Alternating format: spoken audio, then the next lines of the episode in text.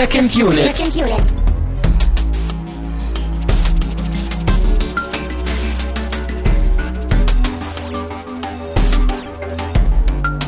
Herzlich willkommen zu einer neuen Ausgabe von Second Unit. Mein Name ist Christian Steiner. Ich habe bei mir den Padawan Tamino Mut. Was? Was? Ich bin der Meister. Ja, nee, den Titel habe ich mir schnell geschnappt. äh, spontane Frage.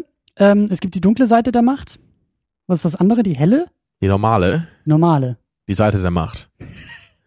Die Seite der Macht. Kommen zur äh, guten Seite. Nee, sagt man ja auch nicht, oder? Ich weiß nicht. Es ist, Das ist so wie. es wird nie gesagt, glaube ich, ne? Das, das ist, äh, da hast du mir auch mein äh, Mind explodiert, ein, ein Mindblow, äh, dass äh, der Ausdruck Sith ja gar nicht vorkommt in den alten Filmen. Nee, das haben sie sich ja erst später ausgedacht. Ja, aber das, da dachte ich auch schon, das ist. Und war das, was, war da nicht irgendwas anderes noch? Ist sogar, ich glaube, Ewok ist, glaube ich, kein einziges Mal genannt. Ja, das habe ich auch mal gehört, genau. Das kommt, glaube ich, auch erst aus diesen anderen Filmen dann, die später rauskamen, ne? Diese Spin-off-Ewok-Filme, die ich nie gesehen habe, aber kennst du die? Kann sein. Das ist so, so graue Kindheitserinnerungen. Der lief, glaube ich, mal so auf Pro7, so im Wochenendvormittagsprogramm und ich glaube, dass ich da mal was von gesehen habe. Es kann sein, dass ich mal drei Minuten davon gesehen habe und dann ausgeschaltet habe. Weil ich bin echt stolz auf mich, weil selbst als Kind fand ich die Ewoks halt schon scheiße. Und deswegen wollte ich halt diese, diese blöden Ewok-Filme auch nicht sehen. Äh, Aber das mit den Sith ist halt echt interessant, ne, weil das ja auch, da sind wir gleich schon mittendrin eigentlich, ne, weil ja auch dieser, der Imperator sagt ja am Ende des, des Films, ne, äh, den wir heute gesehen haben, Return of the Jedi, da sagt er ja so zu Darth Vader einmal so, give me his Jedi weapon. Ja, als, als er halt da Stimmt. ankommt, ne, und das, das impliziert ja irgendwie auch, dass der Imperator halt nicht sowas benutzt eigentlich, ne, also so klingt das für mich irgendwie auch. Also es klingt hat er halt ja auch nicht, gar nicht in dem Film. in dem Film natürlich nicht, ne? Aber ich habe auch nicht das Gefühl, dass man sich hätte vorstellen können früher oder so oder sollen, dass der Typ selber halt früher mal mit so einem Lichtschwert rumgefuchtelt hat. Ne, Also der Gedanke ist ja eigentlich, dass Darth Vader halt einfach dieser dieser eine Jedi ist, der Stimmt. halt auf die dunkle Seite gekommen ist Stimmt. und sozusagen seine Jedi-Kräfte dann so mitgenommen hat, dann eben sein rotes Lichtschwert gebaut hat, ne? Und das ist ja das Bescheuerte an den Prequels, dass das halt so etabliert ist, dass halt alle irgendwie Darth mit Vornamen heißen dann, ne? Und, und halt irgendwie alle ihre roten Lichtschwerter bauen und halt sie Sith sind und so. Das ist halt so ein typisches äh, Prequel-Fortsetzungsding halt. So, das, ich glaube halt nicht, dass irgendwas davon schon so in den Originalfilmen halt so durchkommt. Es kann ja auch sein, dass George Lucas das schon im Kopf hatte, aber es wird auf jeden Fall in den Filmen überhaupt nicht so abgehandelt. Noch ein Grund mehr, die Prequels zu hassen. Haben wir doch mal einen äh, Grund gefunden, die zu hassen, ja. Ja, vor allen Dingen einen originellen Grund. Das, äh, das hatte ich so alles noch gar nicht im Kopf. Aber wir sind mal wieder viel zu weit und viel zu schnell, denn wie sich das gehört, bei uns äh, wird ja erstmal sich der Weg zum Film erschlossen und erarbeitet über Eigenwerbung, Getränke und so weiter und so fort.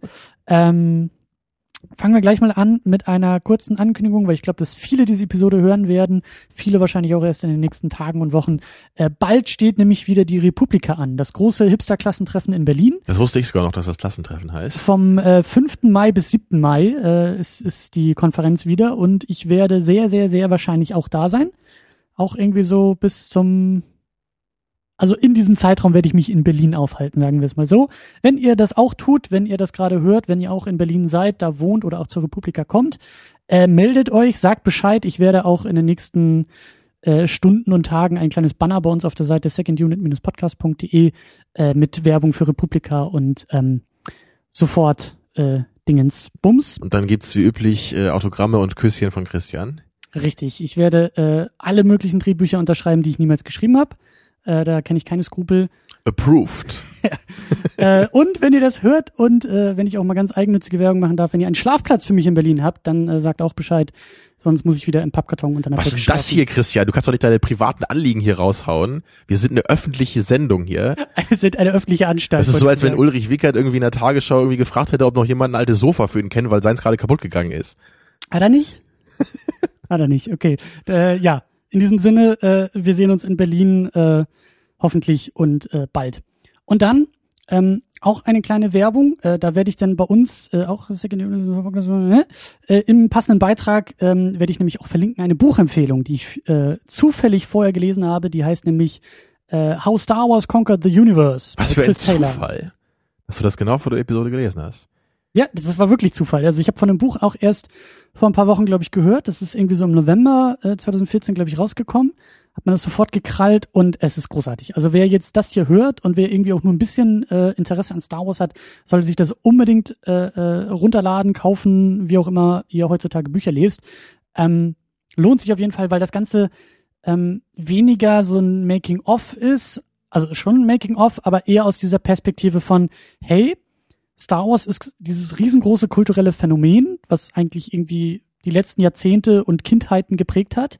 Ähm, das ist so der Blickwinkel, der drauf geworfen wird. Wie ist überhaupt dieses Phänomen so entstanden? Natürlich geht es dann auch darum, wie sind diese Filme entstanden, diese typischen Legenden, was du auch gerade angedeutet hast, die ständig währende Frage, was hat George Lucas eigentlich wirklich geplant und was hat er eigentlich wirklich vor mit den Filmen? Gab es mhm. irgendwie zwölf Filme, drei Filme, sechs Filme, neun Filme? Da gibt's ja irgendwie je nach äh, Interview, was man sich irgendwie von ihm anhört, äh, zu, zum Zeitpunkt immer wieder was anderes. Und, und äh, ähm, wer hat das geschrieben? Was Chris Taylor.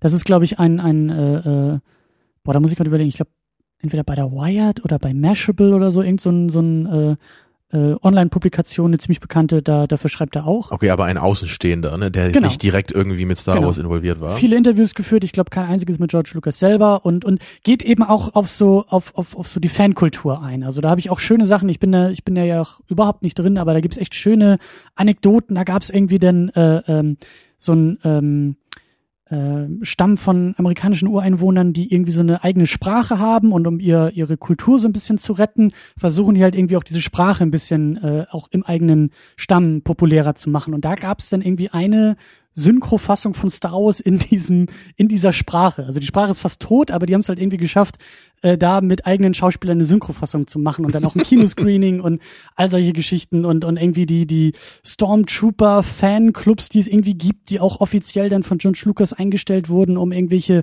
äh, Presseevents irgendwie mitzumachen. Das ist so ein eigener, so eine eigene Armee von Fans, die und äh, großartig. Also was was man da alles lernt, ist echt echt super und ähm, ich glaube auch, dass so im Laufe der Diskussion auch so ein paar Sachen aus diesem Buch irgendwie noch, noch mit eingebracht werden. Also wer das mal nachlesen will, äh, guckt bei uns, da findet ihr einen Link, da kriegen wir dann so ein paar äh, Groschen in die Spardose, wenn ihr darüber bestellt, oder ihr guckt einfach selber bei Amazon oder äh, Buchhändlern eures Vertrauens. Das Buch heißt How Star Wars Conquered the, the Universe. Nicht The Galaxy, The Universe. Ach, Galaxy, das kann doch jeder.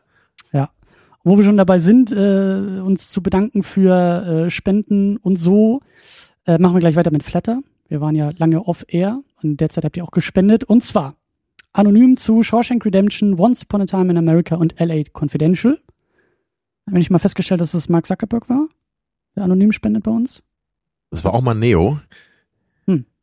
Ich glaube, da gibt es viele Kandidaten, die dafür in Frage kommen. Ich wollte mich gerade fragen, wer, wer aktuell. Das ist wahrscheinlich doch George Lucas mittlerweile. Er ist unser größter Fan, ja. Gucken wir mal, ob das in ein paar Wochen auch noch so ist. Ja. Ja, ich glaube, äh, noch noch sind wir nicht bei den Prequels angekommen. Ja, aber das ähm, kommt noch dieses Jahr. Das, äh, ja, das ist auch noch geplant. Äh, dann sagen wir vielen Dank an Tinkengill zu Gone Girl und LA Confidential. Der wird wahrscheinlich den DVD-Release von Gone Girl gerade mitgenommen haben.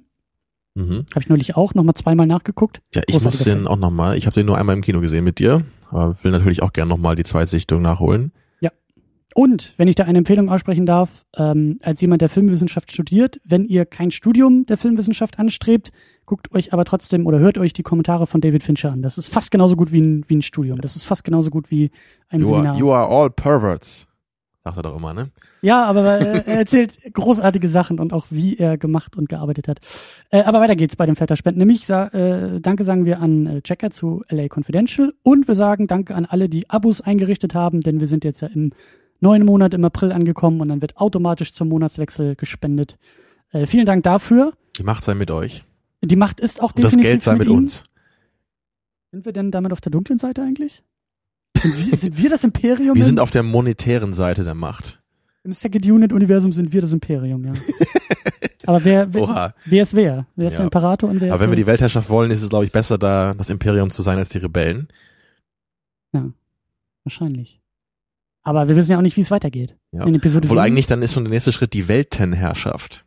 Mit einem Weltenzerstörer. Oh yeah. Oh yeah. Äh, gut. Haben wir auch das Offizielle äh, abgehandelt. Jetzt kommen wir zum spaßigen Teil der Ausgabe, nämlich das Getränk. Ja, was auch immer das hier ist, was du wieder besorgt hast. Ich weiß es nicht. Es hier steht drauf T und zwar T-I. Und da sind so, so Blätter drauf. Siehst genau, die Buchstaben so sind aus Blättern geformt und wir haben hübsche Beeren drauf abgebildet. Es ist halt mega bio und mega öko Und ich dachte mir, so ein Tee, weißt du, so meditationsmäßig ist schon wichtig, weil wir werden ja heute auch entscheiden, so wie Luke, ob wir uns der dunklen Seite oder der Seite der Macht zuschlagen werden. Ja, hier steht drauf weißer Tee und Cranberry. So, Tja, dann eben die weiße Seite der Macht. Prost. Ja, Prost. Wo hast du das entdeckt? Im Supermarkt im Regal. ich Okay, war mal wieder total verzweifelt. Und da war und- wieder was Obskures und das musstest du mal ausprobieren, ja? Vor allen Dingen ist der Tee ja noch nicht mal weiß. Also, Eben. Hm. Ist das jetzt sowas wie Eistee? Oder denke ich mal. es schmeckt so ein bisschen so. Mhm. Echter Tee, frisch gebrüht, nicht so süß. Na toll. Ja, Wieso sollte man mit sowas werben? Unglaublich. schmeckt auch ein bisschen fad, ne? So, Nicht schlecht ist das nicht. nee, aber auch nicht gut. Aber ich, also ich weiß auch nicht. Ist das jetzt eher so ein Sportgetränk oder in welchem Anlass so? Ich glaube, das ist ein Hipster-Getränk. Hier steht erfrischendes Teegetränk. Ja, Hipstergetränk trifft wahrscheinlich ganz gut. So. Deswegen mit Bio und Öko und allen Siegeln. Also vielleicht, wenn man so ne, vor einem Mikrofon sitzt, irgendwie für zwei Stunden, vielleicht ist es genau dafür gemacht. Ja. Und dann von der Republika erzählt. Mhm. Hm. Ja, ist gut, würde ich sagen, aber nicht herausragend. In deinem Grinsen im Gesicht sehe ich schon, dass du damit eine Überleitung versuchst. Ja, richtig. Ich wollte jetzt elegant den Bogen zum Film zurückschlagen, der natürlich nicht schlecht oder so ist, aber für mich dennoch im Vergleich zu den ersten beiden Star Wars Filmen wirklich einige Probleme hat und dann doch deutlich abfällt, so in vielerlei Hinsicht. Er hat auch wirklich viele tolle Ideen und auch viele starke Szenen. Aber er ist halt schon so insgesamt so ein bisschen all over the place und hat halt einfach auch so ein paar Fortsetzungs-Klischee-Probleme eigentlich. Mhm. Also, um äh, gleich mal, wie sagt man so schon, fürs Protokoll äh, ähm, festzulegen, wir mögen ihn beide. Wir lieben Star Wars. Wie wir auch neulich festgestellt hatten, für mich äh, Episode 4 Schrägstrich Star Wars, Star Wars, beste Film aller Zeiten. Obwohl du Empire ja lieber magst, so wie ich ja inzwischen auch, ne? Ja, Muss man da ja festhalten. ja. Und wir sind auch noch nicht auf Prequel-Niveau angekommen hier mit äh, äh, Bei weitem natürlich nicht. Quatsch, ja. Ähm, aber wie du so schön sagst, ich glaube, das, das wird auch der Kern der Diskussion sein. Wir werden, glaube ich, so ein bisschen, so ein bisschen ähm, kratzen an der, an der Oberfläche, am, am, am Glanz des Filmes, weil da doch Sachen dabei sind, bei denen man sagen muss, ja, da merkt man auch jetzt mit diesem Buch, was ich gelesen habe, da merkt man schon irgendwie, das fühlt sich alles ein bisschen überhastet an. So dieser, dieser Bogen, dieser Abschluss einer Trilogie, der ist sehr, sehr gut gemacht, wenn man auch weiß, wie der Weg dahin war, nämlich überhaupt nicht vorgeplant und überhaupt nicht äh, mit Masterplan im Kopf, sondern alles eher so Schritt für Schritt. Dafür ist er schon gut, aber man merkt eben dann auch, dass nicht alles so geplant war und nicht alles so lief, wie es geplant war. Und ich meine, ich, ich mag den Film auch wirklich sehr, sehr gerne. Ne? Es ist halt nur so im Vergleich zu den anderen Filmen, wenn man halt wirklich den ganz hohen Maßstab anlegt, den die beiden vorherigen Werke eben gesetzt haben, so dann fällt der Film für mich halt immer so ein bisschen ab. Und man merkt auch so ein bisschen die Tendenz zur Special Edition, also der Weg von Return of the Jedi zur Special Edition ist nachvollziehbar und dann der Weg von der Special Edition zu den Prequels ist auch nachvollziehbar. Also ich sehe da schon so ein paar Tendenzen, die halt immer noch okay sind in diesem Film, aber weitergedacht und weitergemacht dann eben bei diesen Ich muss, Riesenproblemen ja, ich landen. muss jetzt nochmal fragen, wann kam denn die Special Edition eigentlich raus? 97.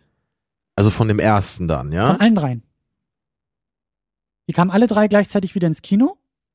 Also wir sind Ach so, das war noch kurz vor dem, vor Episode 1 dann, oder wie? Dass Ja. die Special Edition rauskam. über die Special Edition kam auch erst die Idee, ähm, so wie ich das verstanden habe, die die ähm, ähm, äh, Prequels auch zu machen. Also Aber das George kann- Lucas hat Aber 94 Christian, das, das kann doch nicht sein. Ich meine, du siehst doch in der Special Edition von Episode 6, siehst du doch Hayden Christensen schon in diesem Hologramm da, also ist in, ein- als, als Geist am Das ist Ende. eine wunderbare Frage. Jein, du siehst in den DVD-Releases und in den Blu-ray-Releases Hayden Christensen. Den hast du damals 97 noch nicht im Kino Also, also es war dann, ach so, also die Special Edition wurde dann nochmal geändert auf Ja. fürs DVD-Release. Und dann nochmal für die Blu-rays. Die Nummer mit den Steinen zum Beispiel bei R2D2 in Episode so, 4, okay. die sind auch erst in den Blu-rays dazu gekommen. Die Nummer mit diesem No, der kam, glaube ich, das kam, glaube ich, auch erst bei den Blu-rays dazu. Also das No, du meinst jetzt das, was in Empire als Luke da runterfällt. Das Hier. No. Ja, Ich meine jetzt eher das in Return of the Jedi. Welches No? Was, da, das kennst du nicht? Du hast das, Das- Return of the Jedi? No? Von Darth Vader, wenn er sich mit anguckt, wie Luke geblitzdingst wird vom Imperator, dann Ach so, nee, das weiß ich nicht. Ich, ich, ich habe den, glaube ich, auch nie in der Special Edition gesehen, den dritten. Da kommen wir, da kommen ich wir hab, noch hin. Also ich habe Episode 4 und 5 mal in der Special Edition gesehen und dachte halt echt nur so, was macht ihr mit meinem Film, ihr Schweine oder du Schwein? Wir haben Star Wars getötet, ihr Schweine!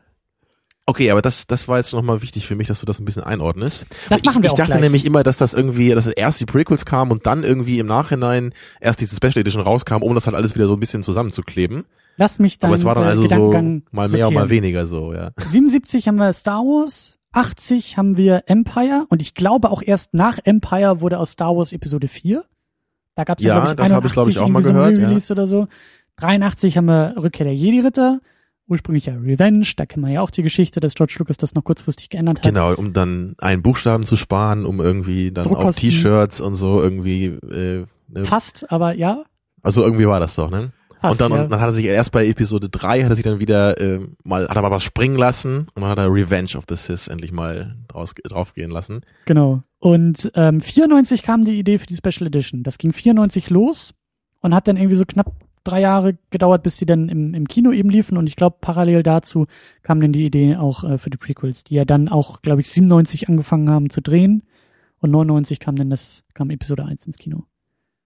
Okay. Und ganz wichtig, wir haben natürlich die Fassung von 83 geguckt. Die Special Editions liegen zwar im DVD-Regal, aber die kommen mir nicht in den DVD-Player.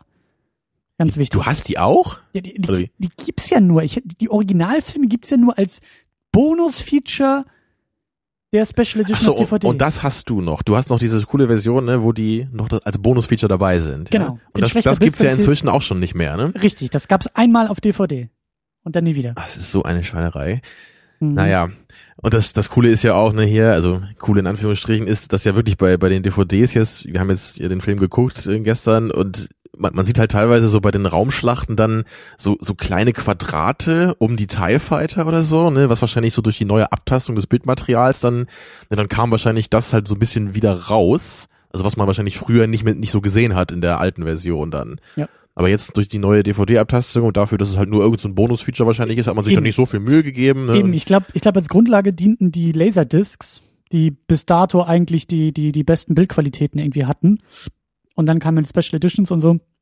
Aber das ist schon, das ist schon eigentlich frech. Also es ist wirklich äh, äh, auch, auch in den, in den, äh, bei den anderen beiden Filmen. Also es ist eigentlich schon, schon hart. Das haben wir ja auch gesehen hier mit den, mit den äh, Bildverhältnissen. So, die, die Special Editions haben 16 zu 9 Bildverhältnis. Das Ding hat immer noch 4 zu 3. Also da hat George Lucas nochmal echt im Vorbeigehen nochmal noch mal raufgespuckt und gesagt, äh, macht es ja nicht zu gut. Ja. Also ich würde da auch echt sagen, so man bei allen Diskussionen um die Prequels und ob man jetzt irgendwie mit George Lucas da in kreativer Hinsicht einer Meinung ist oder nicht, so all das mal außen vor gestellt.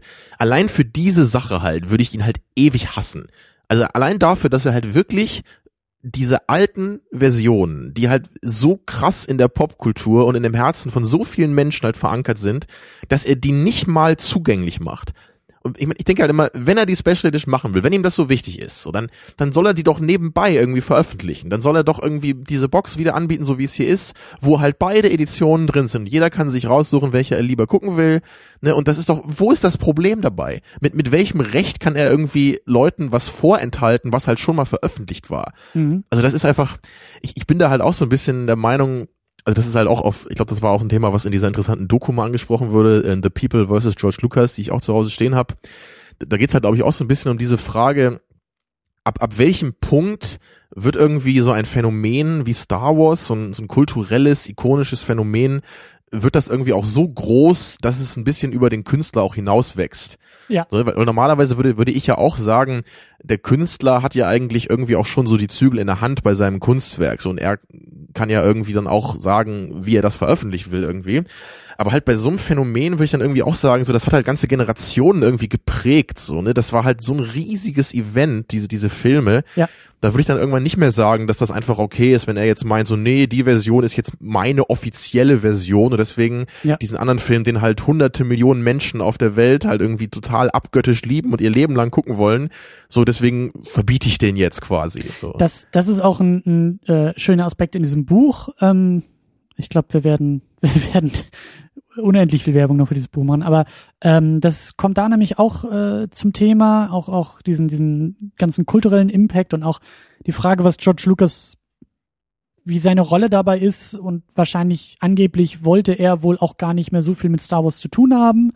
Ähm, nach dem ersten Film, das war dann auch äh, äh, ursprünglich mal so ein bisschen der Gedanke, ähm, das in die Richtung von, von James Bond, von diesen James Bond-Filmen zu machen, dass er zwar immer noch so der, der äh, kreative Anker irgendwie ist und der Erschaffer des Universums, aber dass mit jedem neuen Film, der alle paar Jahre rauskommt, jemand Neues äh, sich an das Material macht, neue Regisseure, neue Schauspieler, neue Geschichten und so weiter und so fort. Ist ja auch ein bisschen wie bei Star Trek, ne? Mit dem Gene Roddenberry, genau. der war ja dann auch eher so im Hintergrund später und das, das war da, glaube ich, auch immer so die Sache, dass halt erst als er gestorben ist, dann auch so manche Konflikte überhaupt in der Sendung gemacht werden konnten, so bei ja. TNG, weil halt der Gene Roddenberry halt immer eher so dieses äh, Utopische halt betonen wollte, ne, was natürlich dann trotzdem vielleicht manchmal nicht so die besten Geschichten jetzt hergibt, ne, wenn alles immer im Grunde ganz toll ist, so, dann dann ist halt schwieriger wahrscheinlich so coole Konflikte zwischen verschiedenen Rassen oder so da zu machen. Ne? Und und zum Thema Künstler und und wir kommen auch gleich zum Film, aber ich meine äh, George Lucas ist ist ja nun mal zentral bei der ganzen Sache. Ähm, das ist echt faszinierend auch in dem Buch. Also ähm, das Buch schafft es auch George Lucas zugänglicher zu machen. Für mich so als als als kreativen wie du sagst, als Künstler irgendwie auch. Und ich glaube, das, das bräuchte ich dann echt mal, das Buch, weil das ist nämlich etwas, was, was mir überhaupt nicht mehr gelingt. Für mich ist der Typ halt ein Wahnsinniger, weißt du, ein wahnsinniges Arschloch. So kommt mir der wirklich rüber, ohne Scheiß. Ja, also. aber es ist schon, wenn, wenn, wenn du dich so mit den, mit den Anfängen auch der Karriere und, und auch, äh, das ist ja auch legendär, dass er so diese, diese, diese Abneigung gegenüber dem Studiosystem hat und ja eigentlich auch so ein Anti-Hollywood aufbauen wollte und es zu einem gewissen Teil ja auch geschafft ja, hat. Was ich wiederum sehr sympathisch fand, ja. ja. eigentlich auch so in seinen Anfängen. Ne? So, das ist ja das Tolle immer, an ihm. Er hat auch, auch immer größere Ambitionen. Er wollte auch, dass das die ganze Skywalker Ranch Geschichte, Lucasfilm mehr als nur Star Wars ist. Indiana Jones kam dann ja irgendwie noch dazu, aber all die anderen Versuche, die er dann auch immer wieder gestartet hat, die sind alle gar nicht so äh, vom Boden abgehoben wie, wie, wie Star Wars tatsächlich. Also das ist vielleicht dann auch das Problem gewesen, dass so einer der ersten, äh, äh, also zumindest in dieser, in dieser Lucasfilm ähm, äh, Konstellation, einer der ersten Veröffentlichungen, denn, wie du gesagt hast, so ein Hit wurde, den es den es wahrscheinlich nie wieder geben wird. Also so ein Impact wie das, was er gemacht hat in diesem Star Wars, was ja auch aus dem Nichts kam und was was das ganz moderne Kino ja geprägt hat mit Franchises, mit äh, äh, Fortsetzungen und so weiter und so fort. Ähm, das ist vielleicht dann auch wieder das Problem. Also wenn wenn wenn wenn dein dein dein erster Film, dein erstes Album, dein dein deine erste Rolle so ein Hit ist wie Star Wars für George Lucas, da kannst du nicht mehr anknüpfen. Dann dann ist die Karriere im Grunde genommen vorbei. Besser geht's nicht mehr und du wirst immer wieder daran gemessen ja. Und, und du wirst wahrscheinlich auch immer wieder von, von äh, wie, sagt man, außenseitigen Kräften auch immer wieder zurückgezogen. So, weil ich weiß auch nicht, ob das überhaupt menschlich möglich ist, wie du gesagt hast, nach diesem Erfolg auch davon so zurückzutreten, so wie Gene Roddenberry, der ja auch immer mit Star Trek eigentlich dann noch was zu tun hatte. Das ist ja eben, wie, wie, wie willst du sowas wie Star Wars erschaffen? Und dann sagen, ich bin durch damit. So, hier. ja. Also ich, ich habe immer noch riesen Respekt auch durch das Buch. Aber, aber insgesamt eigentlich auch riesen Respekt vor George Lucas, dass er überhaupt das Ding komplett aus den Händen gegeben hat, an Disney verkauft hat. Das ist auch Teil des Buches, also ähm, auch sehr, sehr schön zu lesen. Einfach, in meinen Augen hat er sich, ach, da sind wir auch schon bei Return of the Jedi, also die Frage, ob George Lucas Karriere so ein bisschen wie Darth Vader verlaufen ist und er vielleicht doch noch im letzten Akt so diesen Befreiungsschlag und die Redemption irgendwie hat, indem er Star Wars dann tatsächlich abstößt und wirklich in die Hände von Disney gibt, weil das in meinen Augen echt riesen Überwindung, glaube ich. Also stell dir das mal vor, stell dir mal vor, dein, dein, dein eigenes kreatives Baby, was, was du jahrzehntelang in Grund und hast. Boden gewirtschaftet hast. Naja, am Anfang, am Anfang ja noch nicht und dann. Ja, ja, klar. Weißt du? Das ist schon eine harte Nummer eigentlich. Ja, aber das, da habe ich halt echt wieder die Probleme, mich so in, hineinzuversetzen, weil so, wenn ich halt diese frühen Interviews höre, ne, wer dann echt ja? sagt so, I use ähm, Special Effects to extensively tell a story oder so, ja, und dann siehst du halt die Prequels, die halt exakt das Gegenteil machen. So, dann, dann habe ich einfach nicht mehr das Gefühl, dass das der gleiche Typ ist, der damals in den 70ern, 80ern diese Sachen gesagt hat. Ne? Ja. Also und, und, und gerade auch dieses mit New Hollywood ne, und dieses dieses ähm, Aufstreben gegen dieses Studiosystem und jetzt selber so, er sitzt halt selber jetzt nur noch in seinem Studio und äh, ist halt selber irgendwie das System geworden, was er ja. früher eben überhaupt nicht sein wollte. Und das ist ja so, ne, das ist halt eben genau das das ist das Ding so, ne? Und und ich weiß halt eben nicht, wie viel ihm das wirklich noch so am Herzen liegt. So, weil, weil wenn ihm halt wirklich diese Star Wars Sache so am Herzen liegen würde, dann würde mhm. er doch nicht irgendwie so diese Originalversion verbieten, so quasi. Oder, oder halt wirklich alles dafür tun, dass sie nicht mehr im Umlauf ist oder dass sie nicht mehr neu veröffentlicht werden es, darf. Es gibt eine schöne, für mich neue Theorie in dem Buch, ähm, warum er das macht. Ähm, die jetzt auch nicht irgendwie was entschuldigt oder so, aber eine Theorie könnte sein, dass ähm, er auch irgendwie erpicht ist, dass sich das Einspielergebnis der Filme erhöht. Mit jedem Re-Release, wenn er die Special Edition ins Kino bringt und gebracht hat, ähm, und die damit die alten Fassungen ersetzen, dann kann er das Einspielergebnis auf das alte Einspielergebnis addieren. Dann hat er nicht sozusagen einen neuen Film geschaffen, hat er ja mit der Special Edition irgendwie so, so, ein, so ein Abkömmling, aber dadurch, dass der alte nicht mehr existiert, ersetzt der neue den alten. Und schon hast du auf einmal irgendwie einen noch erfolgreichen Film. Das war ja, ja auch, ja. George Lucas war ja durchaus, äh, ähm, was man ja auch in Making-of-Materialien so, er war ja auch durchaus interessiert daran, dass seine Filme sehr erfolgreich sind. Und er wurde ja immer wieder von James Cameron auch gerne äh, äh besiegt am Box Office und naja, wer weiß, ob das vielleicht irgendwie so sein, sein Versuch ist, da irgendwie wieder zurückzukommen. Da hattest du da auch in diesem einen Outtake, was du bei Soundcloud da rausgehauen hattest, wo wir da auch ein paar Minuten über Star Wars geredet hatten, da hattest du da auch dieses, von diesem Bild erzählt, was du kanntest, ne, wo man irgendwie sieht, so, George Lucas sitzt so in seinem Regiestuhl und sagt, nobody's gonna beat Titanic. Und daneben siehst du halt dann dieses Bild, wie James Cameron irgendwie im Taucheranzug gerade, ne, beim, ja, beim Dreh von Titanic da irgendwie eine Kamera hält unter Wasser und so, ja. ja sehr bezeichnend. Ja. Was ich halt auch sehr, sehr geil finde, ist halt auch so ein, das ist so ein, so ein dreifache Bild, was ich auch im Internet mal gesehen habe. Da steht dann irgendwie so 1977 George Lucas, da sitzt er halt in so einem Raum und um ihn herum sind halt diese ganzen Modelle, ne, diese, ja. diese ganzen ja. kleinen geilen Sachen so, ne, diese, diese kleinen TIE Fighter, die AT-80s, so, sie, ähm, Chewbacca's Kostüm, C3PO, all sowas. Das ist alles in diesem Raum drin. Und dann hast du halt das Bild so danach, dann irgendwie von 97. Da sitzt er halt dann in so einem Raum, wo nur so ein Bluescreen ist. und dann hast du irgendwie das Bild von, ich weiß nicht, in, in welchem Jahr das war, als diese 3D-Edition halt rauskam von Episode 1. Und das ist halt auch, wie er dann in diesem Raum sitzt mit diesem Bluescreen und dann hast du halt noch so mit diesem grün-rot 3D verzogen ist. So, ja. ja. Das, ist, das, ist halt, das ist halt George Lucas Autobiografie im Grunde. Ja, ja. Tragisch, aber äh, ja. Müssen wir mal gucken, ob ich das Bild noch finden kann, ob wir das, ob wir das verlinken können. Ja, das. Aber äh, das wäre schon schön, ja.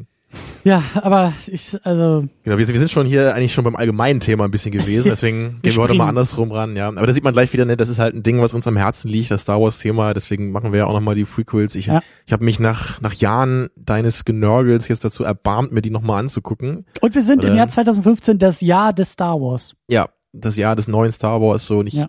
ich will ja auch ein bisschen Hoffnung zumindest haben auf die neuen Filme, auch wenn da nicht viel bei mir übrig geblieben ist, glaube ich, so aus den schmerzhaften letzten Jahren. Ist schon hart, irgendwie so Filme zu gucken und so. Ja, das hart. ist, das ist so, äh, ich, ich glaube, das ist so, äh, gibt's nicht irgendwie diese, diese, was sind das, sieben oder neun oder zwölf Stufen, ähm, ähm, um den Tod auch zu akzeptieren? Hast du davon mal gehört? Das, da gibt's irgendwie so ein Stufenprogramm. Also erst ist es irgendwie die Wut und dann ist es die Ablehnung, wenn irgendwie so jemand so Trauer. Ich glaube, die, die, die Stufen des Trauers ist es irgendwie. Ja, okay, das kenne ich, ja. So, und, und äh, so ähnlich ist es, glaube ich, bei Star Wars auch, dass man halt dann irgendwie wütend auf George Lucas ist und dann irgendwie es leugnet, dass es die Special Edition gibt. Da sind wir vielleicht irgendwo immer noch. Ähm, und dann irgendwann hat man es akzeptiert und dazwischen gibt's irgendwie noch so Stufen. Ja, und genau das wird auch in dieser Doku The People vs. George Lucas hat auch gezeigt, so anhand von vielen Interviews, wo ja, dann auch genau. viele Fans immer sagen so, am Anfang, ich, ich habe den Film dann irgendwie Episode 1, habe ich zehnmal im Kino geguckt, weil ich halt irgendwie dachte, es kann doch nicht schlecht sein, so, ne?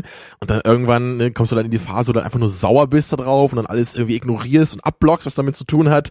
Dann irgendwann hast du dann wieder irgendwie die Phase, wo du es halt allem nochmal eine neue Chance geben willst. Ne? Und ich glaube, da bin ich halt. Ich ja. glaube, ich bin so, ein, so einen halben Zentimeter vor dir in dieser, in dieser Stufe, weil ich eigentlich vielleicht auch schon irgendwo George verziehen habe. Ich glaube, ich bin so ein bisschen wie Luke jetzt bei, bei Rückkehr der Jedi-Ritter. Ich, ich will ihn eigentlich noch retten. Ich will ihn eigentlich noch mit aufs Schiff ziehen. Und du glaubst, er hat immer noch ein Funken Menschlichkeit in sich. Richtig, aber ähm, naja. Das werden wir Hinter ja dann vielleicht, Maske. das, das werden wir dann vielleicht in den nächsten Monaten dann nochmal ja. vertiefen bei der Okay, so jetzt kommen wir aber wirklich mal zum Film hier, ne? Ja, lass uns ganz so. kurz, äh, wirklich ganz kurz und ganz schnell den Cast. George Lucas haben wir schon Geschichte. Äh, das Drehbuch hat Lawrence Kasdan geschrieben, der auch Empire mitgeschrieben hat und jetzt wohl auch irgendwie seine Finger bei Episode 7 äh, im Spiel hat. Und wir haben Richard Marquand, der Regie geführt hat, der Irvin Kirschner abgelöst hat. Mhm. Kirschner hat noch ähm, Empire gemacht und war wohl auch so ein bisschen, ist wohl, also auch laut Buch, äh, durchaus mal mit George Lucas auch irgendwie so ein bisschen äh, äh, kreativ, wie sagt man, äh, auseinandergedriftet oder aneinander geprallt, trifft es vielleicht besser. Und deswegen haben sie jetzt äh, bei Rückkehr der Jedi-Ritter sich einen Regisseur geholt, der wohl mehr unter der äh, Fuchtel von mhm. Lucas stand und sich wohl auch mehr hat sagen lassen als eben Kirschner im Vorgänger. Tja, wo man mal wieder sieht, ne? Die besten Filme kommen immer dann raus, ne, wenn George Lucas möglichst viel so weit wie möglich weg ist von dem, was er da genau. Ja. Ja, und dann haben wir noch Ian McDermott als, als Cast-Ergänzung Als hier. Mutter ne? Merkel. Die, ja. Ja, ich finde das sehr schön, Christian, dir ist halt aufgefallen gestern beim Schauen, dass so, wenn, wenn der Imperator wirklich so in dieser Pose ist, ne, und diese, diese Kapuze über sein Gesicht ist und man nur so diese Mundpartie sieht, er hat schon so ein bisschen was von der Imperatorin Merkel. Und ich fand auch, er hat so ein bisschen diese Scarface-Pose, wenn er so auf seinem Stuhl sitzt, ne, so dieses extrem tief im Ja. Stuhl oder Sofa hängende. Ja. Ja. Imperator Montana. ja, aber er ist, ähm, er ist auf jeden Fall natürlich äh, noch eine, eine tolle Neuerung jetzt in dem, in dem abschließenden Film der Trilogie. Vorher, vorher haben wir ihn ja nur als Hologramm kurz. Genau, und da war es auch noch nicht Ian McDermott, glaube ich, ne? Das hatten wir Richtig. auch noch damals nachgeschaut. So, das, das war, glaube ich, auch so eine der wenigen Änderungen in der Special Edition, die ich halt ganz okay fand. So, ne, weil das halt wirklich sowas, okay, das finde ich okay, dann nimmt man dann halt den Schauspieler, der es halt wirklich auch in den anderen Filmen überall ist, ne, das sah halt wirklich noch ein bisschen, bisschen mies aus, so, ne, dieses Hologramm in Empire da. Ja. Das finde ich dann okay, dass, dass man das halt so ein bisschen verändert noch. Ja, und die anderen Cast-Member, die müssen wir jetzt nicht alle nochmal aufzählen, die kennt ja eh jeder, ne? Ja. Und ansonsten ist da halt auch nicht viel Neues, glaube ich, dabei, ne? Oh, wir haben äh, Admiral Akbar vergessen. Den hätten wir natürlich nochmal raussuchen müssen. Die, die größte und die beste Neuerung im ganzen Ja, Film. wer wurde denn, wer hat den denn gespielt? Weiß ich nicht, aber ist auch ziemlich egal, aber It's a trap! Ja. Ich liebe ja diese Fischköpfe, also das ist großartig. Ich ja. glaube, ich wäre auch so ein, so ein Vieh, wenn ich einer im Star Wars Universum wäre. Und wärst du Admiral oder was? Eigentlich wäre ich Chewbacca, glaube ich. Aber, Ja, stimmt. aber ich wäre gerne der Fischkopf. Stimmt. So. Tja, Ja. Christian. Du warst schon beim Imperator und hast schon, hast schon angefangen. Ne? Wir wollen ja auch ein bisschen loben. Wir wollen ja so diese. Eben. Man muss ja immer dieses, ähm, dieses Sandwich-Prinzip. Kennst du das? So, so als, als du musst die Pädagoge. Beleidigungen so in Lob einbetten von beiden Seiten, oder? Äh, ja, genau. Also, die Wurst auf dem Sandwich ist die Beleidigung. Also oder? erst das Lob, dann die Kritik und dann wieder mit Lob abschließen. So muss man es eigentlich machen. Und wir haben jetzt auf George Lucas so hart eingehauen, dass er sowieso schon nicht mehr zuhört. Jetzt können wir das Lob auch hinterher schieben. Genau, ja. Und es Ja. ist ja auch nicht so, dass der Film jetzt irgendwie nur scheiße ist oder was. Überhaupt nicht, nicht mal ein bisschen. Ja, und, und der Beginn, ne, das, da sieht man ja wirklich, wie dann der neue Todesstern gebaut wird, so, wo man halt gleich erstmal denkt, so, okay, ähm, also ich habe mich halt gestern gefragt, so, wie war das für Leute damals im Kino? So, oder, Mhm. oder, oder, hab, oder wie, wie wurde das im Trailer schon gesagt? Ich habe, glaube ich, nie einen Trailer gesehen von den alten Filmen, so. Also, wusste man vorher dann schon, dass jetzt wieder der Todesstern kommt oder gehst du halt ins Kino und überlegst dir, oh, was kommt jetzt für eine unfassbar neue Geschichte nach Empire, der irgendwie alle Qualitäten vom ursprünglichen Film nochmal so, nochmal neu aufgezogen hat, noch mehr coole Charaktere eingeführt hat, ne? Und jetzt gehst du halt ins Kino beim dritten Film und denkst, oh, da ist der Todesstern schon wieder. Sie bauen einen neuen. Ich muss allerdings sagen, wenn ich es mir aussuchen kann, jetzt nur von der, von der, von der Bildhaftigkeit, von der Ikonografie her, ich finde den halb zerstört, also halb aufgebauten neuen Mhm. Todesstern natürlich viel, viel cooler als den Das stimmt natürlich, ja. Und der, der Opening-Shot des Filmes, das ist ja auch aufgefallen, so, der, der ist halt wirklich sehr, sehr ähnlich wie der in Episode 4, ne? Ja, und das meine ich so mit, man merkt schon äh, so zaghaft, also wirklich ganz zaghaft, ähm, vielleicht, was, was sich so mit den Prequels denn, denn mehr ausformuliert, so dieses, gehen Lucas vielleicht langsam auch die Ideen aus, also fängt er nicht ein bisschen sehr an, sich selber schon zu kopieren in der alten Trilogie, Genau, indem er diesen ersten so Opening-Shot macht, den Todesstern wieder einführt, so wo man sagt, ach komm, Genau, immer, immer dieses, dieses für mich immer etwas paradoxe Play it safe, so, ne? Man sagt Ja. immer, man spielt es sicher, so, man, man geht keine Risiken ein, aber genau dadurch geht man eben für meinen Geschmack ein sehr großes Risiko ein oder, ja, vielleicht nicht unbedingt ein Risiko, aber man, man vergibt damit halt die Chance, was Neues zu schaffen, was eigentlich genau so eine große Klasse haben kann wie die Filme vorher. Ja. Wenn man sich halt nur auf das besinnt, was halt schon funktioniert hat. Und das ist halt zu, zu 90 Prozent halt das, was die Prequels sind, weil die halt einfach keine Ja. neuen Ideen haben und Ja. die paar neuen Ideen, die drin sind, sind halt super offensive. Ähm, aber dazu äh, in ein paar Wochen noch mehr. Naja, jedenfalls äh, geht's halt so los und wir wissen, okay, ein neuer Todesstern wird gebaut. So. Gut. Aber was ich halt sehr cool finde dann, im Anschluss daran landet eben Darth Vaders Fähre auf diesem neuen Todesstern. Ne? Er will ja ein bisschen das überwachen, so. Er ist ja so der Polier vom Todesstern, ne? wie man immer so sagen kann. Er fährt ja immer dahin, um zu gucken, wie es so läuft. Ist ja im ersten Film auch so. Und jetzt macht er es halt wieder. Und sehr cool ist dann natürlich so, er wird natürlich wieder äh, sehr äh, ängstlich empfangen ne, von den befehlshabenden Offizieren, ne, weil die natürlich immer Schiss vor ihm haben. Und dann sagt er ihnen natürlich so, ja, I'm not as forgiving as the Emperor. Tja, und dann, dann hörst du jetzt zum ersten Mal, okay, der Emperor kommt auch auf den Todesstern, so wir werden ihn jetzt Ja. richtig sehen. Und das finde ich halt total cool, wie der, wie der halt nochmal richtig äh, mystifiziert wird da am Anfang des Films, bis er dann wirklich da eintrifft. Und das finde ich auch, auch gut in der alten Trilogie. Also wir hatten ja schon bei, bei der Diskussion zu Star Wars, also Episode 4, so ein bisschen ähm, uns verwundert, weil das im Gedächtnis ganz anders war, dass, dass Darth Vader da ja noch gar nicht so wichtig war. Ne? Er wird Mhm. ja erst äh, so über die Fortsetzung, über Empire und jetzt über Return of the Jedi eigentlich so ja fast schon in den Mittelpunkt gerückt oder zumindest als als Hauptbösewicht irgendwie äh, wichtiger. Und Er bekommt das, halt auch einen Arc jetzt. So, das hatte er Genau. im ersten Film nicht so richtig. genau. So mit dem zweiten ging es dann weiter, als wir dann eben rausfinden, dass er Luke Skywalkers Vater ist. Sowas hatten wir ja auch äh, gesagt, ne, dass das wahrscheinlich eine Idee war, die im ersten Film noch gar nicht da war, so die Genau. man sich erst nach dem ersten Film vermutlich überlegt hatte.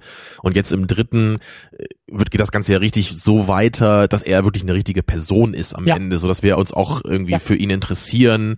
So und dann dieser Moment, der, der ist halt natürlich auch ganz toll, ganz am Ende des Films, wo er sich dann entscheidet, ne, Luke zu retten, den Imperator da in diesen Schacht zu werfen.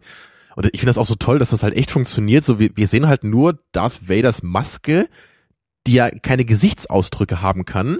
Aber wir haben dann diesen, diese paar Reaction-Shots auf ihn, während der Imperator halt eben so Luke quält.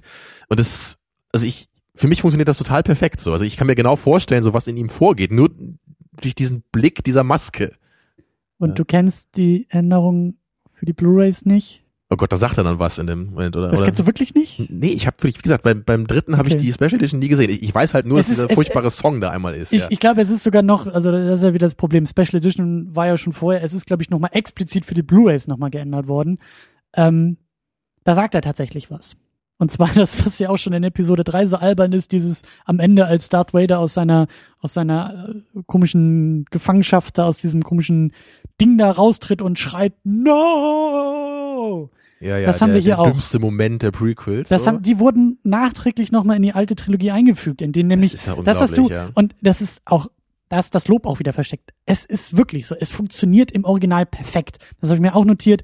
Es ist erstaunlich, wie sehr auch schon vorher, als Luke das erste Mal, als die beiden das erste Mal in diesem Film aufeinandertreffen und Luke jetzt zu ihm sagt, Vater, ich weiß, da ist noch was Gutes in dir. Komm, wir können hier flüchten. Lass uns den Todesstern verlassen. Das hatte ich auch schon gar nicht mehr in Erinnerung, dass es die Szene überhaupt gibt. Und da, auch da sind die Reaction-Shots von, von Vader, obwohl das einfach nur eine Plastikmaske ist, in meinen Augen durch den Kontext und durch den Moment so ausdrucksstark, dass, klar, vielleicht interpretiert man da einfach was rein, was, was nicht drin ist oder so, aber es funktioniert halt dadurch so gut.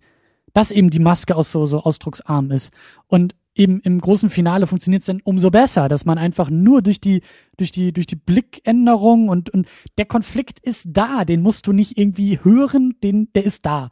Und in dieser Blu-ray-Version wurde dann eben noch so ein, also wurden, wurden zwei No's eingeführt. Das erste ist dann halt eben das, also Vader schüttelt halt irgendwie so, also, ne, blickt er dann rüber zum Imperator, sagt zum ersten Mal, no. Und dann im nächsten Shot, wenn er ihn da irgendwie runterwirft, schreit er auch, no! Und wirft ihn halt weg. Das ist ja wirklich, also, oh Ja. Mann. Und dann lieber blinzelnde Evox als das. Dann lieber, also, ja, auch die gab's dann neu bei der Blu-ray. Aber ähm, das wollte ich nur noch mal betonen. Das ist, äh, da hast du recht. Und das hat hier jetzt auch in dieser Originalversion, das, das funktioniert. Das funktioniert. Und das macht Vader irgendwie noch. Ich meine, das ist der beste. Moment des Filmes für mich, ja. Und, und der wurde jetzt auch noch kaputt gemacht. Das ist, das ist halt so lächerlich einfach nur. Ich, ich kann da gar nichts mehr zu sagen. Ja. So. Das ist, Aber was ich ursprünglich noch sagen wollte, ähm, ähm, auch zum Thema Lob, ich finde das auch sehr klasse, wie dieser Imperator, also wie diese, diese, wie so eine Art Zwiebel, irgendwie so, so, so Ringe, die, die sich so aufschälen. Also im ersten Teil hast du irgendwie so den Kern. Du hast halt nur Vader, der noch gar nicht so die wichtige Rolle spielt, aber irgendwie dabei ist. Im zweiten Film wird er halt irgendwie wichtiger, aber es wird schon angedeutet, es gibt noch eine Schicht drumherum, es gibt noch jemanden da drüber. Es gibt diesen merkwürdigen Imperator, wer oder was auch immer das sein soll. Es wird aber schon angedeutet in diesem Hologramm und jetzt tritt er hinzu. Das, das finde ich irgendwie, obwohl die Filme ja eigentlich, also auch wenn Lukas sagt, immer wieder sagt, er hat eine Trilogie geplant, bla bla bla, steht auch in einem Buch, ähm, die ganze Trilogie war noch, war noch gar nicht komplett ausgefüllt. Und da hat sich auch von Film zu Film immer wieder was verändert. Und das finde ich hat zum Beispiel sehr, sehr gut funktioniert, diesen Imperator noch so nachträglich hinzuzuholen, dass eben so ja. diese Befehlskette sozusagen immer, immer mehr erweitert wird, ohne dabei völlig ad absurdum geführt zu werden. Genau, und es wirkt halt auch nicht so, dass Darth Vader plötzlich äh, wie so ein oller Bösewicht abgestempelt wird. Ich weiß halt noch, äh, in dem dritten Transformers-Film war das halt so, ne? Das ist halt, ist halt natürlich ein cooles Beispiel jetzt, aber es fällt mir gerade so ein, weil da ist ja immer so Megatron, ne, der, der Super Decepticon, ne, der, der große Bösewicht, und dann führen sie halt ich weiß nicht, oder war das im zweiten sogar schon, ich weiß gar nicht, in einem der Filme, da, da führen sie halt dann diesen anderen Bösewicht ein, der halt dann noch böser ist und dann ihm überstellt ist. Ja. Das ist dann immer so dieses super lame, so, ja, wir müssen es halt irgendwie toppen. Weißt aber du- so ist es halt nicht, sondern du hast es halt schön beschrieben, so, es ist einfach nur so eine neue Schicht, die halt noch dahinter ist, aber Darth Vader wird nicht entwertet dadurch. Weißt du, der, der, der Prequel George Lucas hätte, glaube ich, in Anlehnung an Star Trek Into Darkness einen noch größeren Darth Vader eingeführt, der dann halt nicht schwarz, sondern grau ist oder so. Weißt du, so diese, diese, diese klassischen Muster von noch böser. Das ist der Imperator auch, aber er ist ganz anders. Er ist auch in seinem Vorgehen ganz anders. Wie du gesagt hast, er, er, er hängt in diesem Stuhl, er, er, er scheint auch den, überhaupt dieses ganze Jeditum sehr, sehr, ähm, Er, man er, er betrachtet das verächtlich, so Genau, wie er, wie er, er darauf reagiert. das und das ist ja auch wieder was, was halt alles. durch die Prequels ein bisschen kaputt geht, meiner Meinung nach, weil ich will mir nicht vorstellen, genau wie bei Yoda, dass der Typ halt irgendwie mal so ein Lichtschwert geschwungen hat, äh, 30 Jahre früher. Weil das ist, er, er wirkt halt einfach so wie jemand, der da drüber steht Ja. in seiner Der hat das eigenen. nicht nötig. Ja, genau. Er ist halt so, er ist halt perfide. Er hat halt die, die, die Fäden in der Hand. Und genau das ist ja auch der Moment am Ende, als, als er dann Luke so wütend macht, dass Luke irgendwie das, das Lichtschwert dann sich schnappt von, von seinem Thron da und dann auf ihn einschlagen will. Und was, was passiert? Er zieht nicht das Lichtschwert, Ja. um sich zu verteidigen, sondern Darth Vader zieht das Lichtschwert und blockt Lukes Schlag ab. Ja. Und genau das ist der Imperator. Er weiß halt genau, dass Darth Schön. Vader ihn beschützen würde. ne? Er, er, er ist nicht selber der Typ, der jetzt plötzlich seinen Spin-Move auspackt und dann irgendwie Luke fertig macht. Das ist es halt nicht, ne? Und auch die Art und Weise, wie er Luke dann ja am Ende auch, auch ähm, erniedrigt über diese, diese, diese Blitzgeschichten, die dann ja auch in den Prequels zu Tode geritten wurden, aber überhaupt dieses, das ist ja so ein indirektes Element auch wieder. So, er nimmt noch nicht mal eine Waffe in die Hand, aber es, es, es gibt ja noch nicht mal Körperkontakt. Er hat es noch nicht mal nötig, Luke in irgendeiner Form Ja. physisch irgendwie anzugreifen, sondern er macht das über diese distanzierte und, und dadurch irgendwie so, so ein bisschen auch äh, überhebliche Art. Und das ist halt irgendwie, das, das macht den Imperator richtig. Und das richtig ist halt auch wieder so ein. Aspekt, so, ich, ich stelle mir halt nicht vor, dass halt alle dunklen Jedi oder Sith, die können halt rote Lichtschwerter benutzen und diese Blitze verschießen, so. Da- Das sind die Fähigkeiten der dunklen Seite oder was? What? Dass, dass, dass der Imperator halt diese Blitze macht, ist halt in dem Moment irgendwie eine Sache, die er hätte machen können. So, Ja. ne? Das ist nur, das ist halt, er kann wahrscheinlich noch hundert andere Sachen machen, die so in diese Richtung gehen. Also es ist halt fast wie so eine magische Kraft natürlich, was die Macht ja auch ist. Eben, und das, das finde ich ist auch noch so, so, so interessant und deswegen hat mich das ja auch so, so äh, äh, schockiert, aber ähm, er wird ja auch gar nicht als Gegenmodell der Jedis irgendwie eingeführt, sondern es scheint, äh, wie du auch gesagt hast, auch Vader, das scheint einfach nur, das, das scheint was, was Unabhängiges davon zu sein. Ja. So, das, das, das, das steht außerhalb dieser ganzen Jedi- und Machtgeschichte. Klar, Vader hatte wohl irgendwie mal als Jedi die Macht, beziehungsweise benutzt sie jetzt für die dunkle Seite, aber der Imperator, so, der, der Ja, also, also Vader anders. ist halt so interessant eigentlich und so einzigartig, weil er dieser Jedi ist, der auf die dunkle Seite gezogen wurde, aber trotzdem noch in seiner Jedi-Kunst irgendwie verhaftet ge geblieben ist. Ne? Ja. Deswegen eben dieser dunkle Jedi wurde. Und das ist halt cool dabei. Es ist halt was ganz Besonderes. So habe ich es mir vorgestellt. Und nicht, dass es halt, es gibt immer die guten und die bösen Jedi. So die einen haben roten, rote Lichtschwerter, die anderen haben grüne, blaue oder lilafarbene. So. Ja. Nee, so das ist halt ziemlich öde. Ja, und der, und der Imperator ist halt so, wie ich mir dann eher so die dunkle Seite der Macht vorstelle. So, der ist nicht auf diese, auf diese körperliche Konfrontation aus und der, der hat nur diese, diese erzböse innere Kraft einfach. Ne? Und das, das äh, wird dann zu diesen Blitzen, so, so kanalisiert sich die, Genau, nicht durch Lichtschwert-Moves. Und, und das ist, das, das ist so ein schöner Gedanke, der ist mir vorher halt auch noch nie gekommen, dass das Vader vielleicht auch der einzige ist, der diesen Weg von der hellen zur dunklen Seite eingeschlagen ist. Vielleicht, also die Prequels haben es ja auch so ein bisschen etabliert, dass das sozusagen der typische Weg irgendwie zu sein scheint. Oder, oder, ne, dass die Sith irgendwie so mit den Jedi verbündelt sind, dass eben, wie du sagst, gut und böse, dass das sozusagen die Kehrseite der gleichen Medaille ist. Und da, der Imperator hier wirkt, als ob er noch nie was mit Jedis zu tun gehabt hätte, als ob das eine völlig eigene Art der, der, der Boshaftigkeit oder als ob er einen ganz anderen Hintergrund irgendwie hat, Eben. wie er zu seinen Kräften, zu seinen Fähigkeiten, zu seinem Status gekommen genau ist. das, ja. Und eben zu, zufällig Vader so als, als Schützling rübergezogen hat. Das Einzige, das was Jedi und den Imperator indirekt verbindet, ist halt eben, dass sie die Macht benutzen können. Aber halt nicht so wie so ein Yin und Yang Ding, finde ich. Nicht so, Mhm. die einen machen es genau so, die anderen machen es Mhm. genau so. Es ist halt eher was Eigenständiges, was nicht so genau das Gegenteil ist. Wobei, wird das überhaupt etabliert, dass der Imperator auch die Macht benutzt? Oder ist das jetzt auch wieder so eine Sache, die wir irgendwie assoziieren? Jetzt, wo du das fragst, es, es wird halt auch nicht Obwohl, ich glaub- implizit gesagt. Ich glaube, ich glaube, ich glaube, er deutet das an, dass er ja irgendwie die, die. Aber er kann es halt auch Gefühle- immer so spüren, ne? Er kann halt Ja. Lukes Gefühle immer spüren und ich habe halt auch diese, diese Blitze habe ich halt auch als so eine Machtfähigkeit immer interpretiert. Mhm. Aber es ist Deswegen halt denke ich mystischer, wie, du, schon, wie ja. du gesagt hast. Es ist alles halt noch nicht so ausformuliert, wie es dann nachher die Prequels irgendwie Genau, gemacht wir kennen halt den im, im äh, Metachlorian-Count nicht vom Imperator, deswegen können wir es nicht genau sagen jetzt. Das stimmt natürlich, klar. Das ist das große Problem der, der Originaltrilogie. Äh, ich hoffe, dass es in Es einer sollte der da so eine Einblendung geben in der nächsten Special Edition. Ja. Ne? Da wird dann immer so der Metachlorian-Count von Personen eingeblendet, die gerade im Bild zu sehen sind. Ja. Das finde ich eine gute Erneuerung, ja. Ähm, So, jetzt sind wir schon wieder so ein bisschen wild durcheinander gesprungen bei dem Film. So, ne? Wir sind vom Anfang gleich zum Ende gegangen. Lass uns doch ein paar, Aber- paar Elemente erstmal aufzählen, die neu sind, die, ich finde auch dieses Gedankenexperiment so schön, was du angedeutet hast. Wir sind jetzt im Jahr 83 und sind gerade letzte Woche, gestern, das erste Mal aus dem Kino gekommen und diesen Film das erste Mal gesehen. Genau, und wir haben am, am besten auch irgendwie nichts. vorher uns auch nicht darüber informiert und keine Trailer gesehen, Genau. sondern wir gucken einfach den Film und gucken so, was, was kommt jetzt auf uns zu hier. Ne? Genau. Und äh, dann fallen uns natürlich, also tolle Action-Momente auch ein, diese, diese Speederbike-Geschichte. Ja, das ist auch wirklich ein großes, Im- im also das ist wahrscheinlich das Action-Highlight des Films, was ja auch sehr aufwendig, glaube ich, inszeniert wurde, wie, weißt du noch genau, wie sie das gemacht haben? Irgendwie mit, mit Kameras im Wald immer so und dann sind sie einen Meter nach vorne gegangen, haben so ein Bild gemacht oder irgendwie Nee, sowas? ich glaube, die haben einfach, das? die haben, glaube ich, Kameras genommen, die extrem, also Kameras machen ja standardmäßig so Filmkameras 24 Bilder pro Sekunde. So dass du halt, ne, also wie, wie ein Fotoapparat 24 Mal pro Sekunde ein Foto Mhm. sozusagen machst und in der flüssigen Bewegung wird das dann halt eben Film.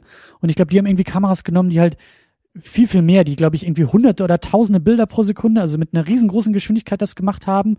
Ähm, und dadurch irgendwie halt äh, schneller gefilmt haben. Und damit sind sie, glaube ich, irgendwie durch den Wald gegangen. Ich glaube, ich glaube, so rum war das. Ich glaube, die haben irgendwie schneller oder haben sie langsamer Bilder Egal, also gemacht? eigentlich ist es halt so, wenn du mehr Bilder machst, dann hast du nachher so eine super Zeitlupe. Nee, Also stimmt, dann haben sie es, glaube ich, also vermutlich haben, vermutlich haben sie weniger Bilder gemacht, ne? Ja, wahrscheinlich. Ich kenne das halt vom Dart. Wenn du das im Fernsehen guckst, da haben die halt auch immer diese Superkameras, damit du dann so in Zeitlupe so diese Wurfbewegung sehen kannst. Und die machen dann irgendwie 1000 Bilder pro Sekunde oder so. Ich weiß halt auch nur, dass es super aufwendig war, wie du, wie du gesagt hast, dass sie echt mehrere Minuten am Stück für ein paar Sekunden, dann haben sie wahrscheinlich weniger Bilder gemacht, ähm, dass, dass sie da wirklich irgendwie zu Fuß durch den Wald sind mit der Kamera und dann, und das ist ja auch das, was wir immer so großartig finden, ne? So, so macht man irgendwie Special Ja. Effects richtig. Und die Szene hat auch gibt. total die von uns immer gelobte Movie-Making-Magic. Ja. So die, die kommt da richtig rüber. Und das sieht auch echt noch ganz cool aus. Und natürlich sieht man, dass es Tricktechnik ist, sehr deutlich. Ja. Aber ich finde, gerade im, im Wald, das funktioniert auch noch besser als jetzt so äh, in, der- in der Wüste zum Beispiel, diese Szenen. Ne? Ja. Bei, bei Jabba da, als die am Ende zu diesem Sandloch da fliegen. So, das, das, sieht, das sieht irgendwie im, im Wald, glaube ich, ein bisschen besser aus, weil da mehr im Hintergrund ist. Da hast du nicht nur diese Fläche mit der Wüste und dem Himmel.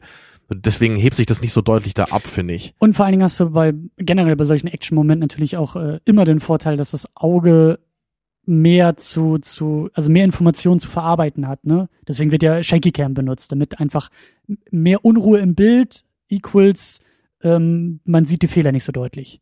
Und wenn du sowas halt Mhm. bei einem Action-Moment irgendwie hast, Speederbikes und schnelle Geschwindigkeit der Bilder und die äh, schnelle Schnitte und so, dann fällt, dann sieht's immer noch besser aus als eben so langsame Kamerafahrten, die dann über irgendwelche Puppen gehen oder so. Da hat man dann mehr Zeit, genau hinzugucken und dann fallen einem vielleicht Genau. die Ungenauigkeiten mehr auf. Genau, ja. aber du hast, du hast mit Java auch ein schönes weiteres Stichwort noch, noch geliefert. Äh, auch wieder ein Punkt, wo springen wir mal 14 Jahre in die Zukunft und landen im Jahr 97 und gehen aus dem Kino und gucken uns die Special Edition an und sagen, war das jetzt so sinnvoll, Jabba schon in Episode 4 einzuführen? Das war ja immerhin schon ursprünglich geplant, ne? Da, da gab es ja. Ja. sogar diese Szene, wo dann mit so menschlichen Schauspielern das gedreht wurde. Und dann haben sie ja diese, diese furchtbare Änderung gemacht, ne? dass sie dann Jabba dann CGI-mäßig da eingefügt haben und halt Harrison Ford als Han Solo über seinen Schwanz hinten so rüber geht und dann so richtig so total peinlich halt so so wie so eine Treppenbewegung Ja. sieht das halt aus. Also das funktioniert überhaupt nicht in der Special Edition. Aber auch Und in ich- Story-Hinsicht funktioniert Genau das, ja. Ich, ich finde das halt auch total cool, wenn man eben Jabba zum ersten Mal jetzt in diesem dritten Film sieht und, und gerade so, du, du siehst ja diese Festung am Anfang, ne, diese komischen Kreaturen, ne, diese Wildschweinkrieger da mit diesen Äxten und dann gehen sie halt immer tiefer in diese Festung und dann siehst du ihn halt zum ersten Mal, diesen riesigen Molch mit, mit seiner Opiumpfeife da oder Wasserpfeife, ne, und diesen, Ja. diesen ganzen irren Viechern, die da um ihn rumstehen, so das, ich will mir nicht vorstellen, dass der Typ halt irgendwie ab und zu mal so nach Mos Eisley geht und dann irgendwie da so durch die Wüste da rumschleimt, ja. Also das ist, der, der Typ, der hockt halt in seiner Festung, der geht da wahrscheinlich nie raus und spinnt halt da auch nur die Fäden von seinem, äh, seinen kriminellen Schmugglermachenschaften oder was auch immer, ne? Ja. So, Ja. also so stelle ich Und- mir das halt vor. Und, und auch da funktioniert das wieder gut, da ist so diese Andeutung im ersten Film gemacht mit Jabba.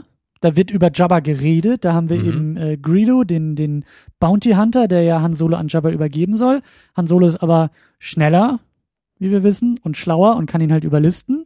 Dann im zweiten Film haben wir eben mit ähm, Boba Fett äh, den nächsten Bounty Hunter, der es auch tatsächlich schafft, an Solo ranzukommen und ihn ja an Jabba übergeben soll. Und jetzt sind wir bei Jabba. Also da funktioniert diese, diese, diese Struktur sehr gut und auch da wieder das, das äh, Stichwort Mysterium. So baust du ein Mysterium auf, wenn du halt Andeutung machst, wenn du äh, Augenzeugenberichte oder Gespräche über Dinge und, Und das ist einfach sowas so, wenn man dann den dritten Film guckt, da denkt man so, hey, diesen Jabba, den würde ich gerne mal sehen. So, was hat Genau. es denn mit dem auf sich?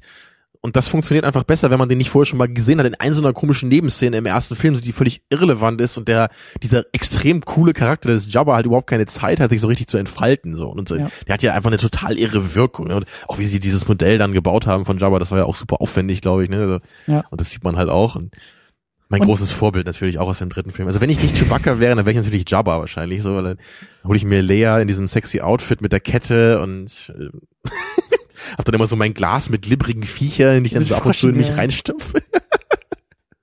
und mein kleines süßes äh, Haustier da mit diesen Schlappohren, die sagen, ja, Jabba müsste man sein, ne? ja.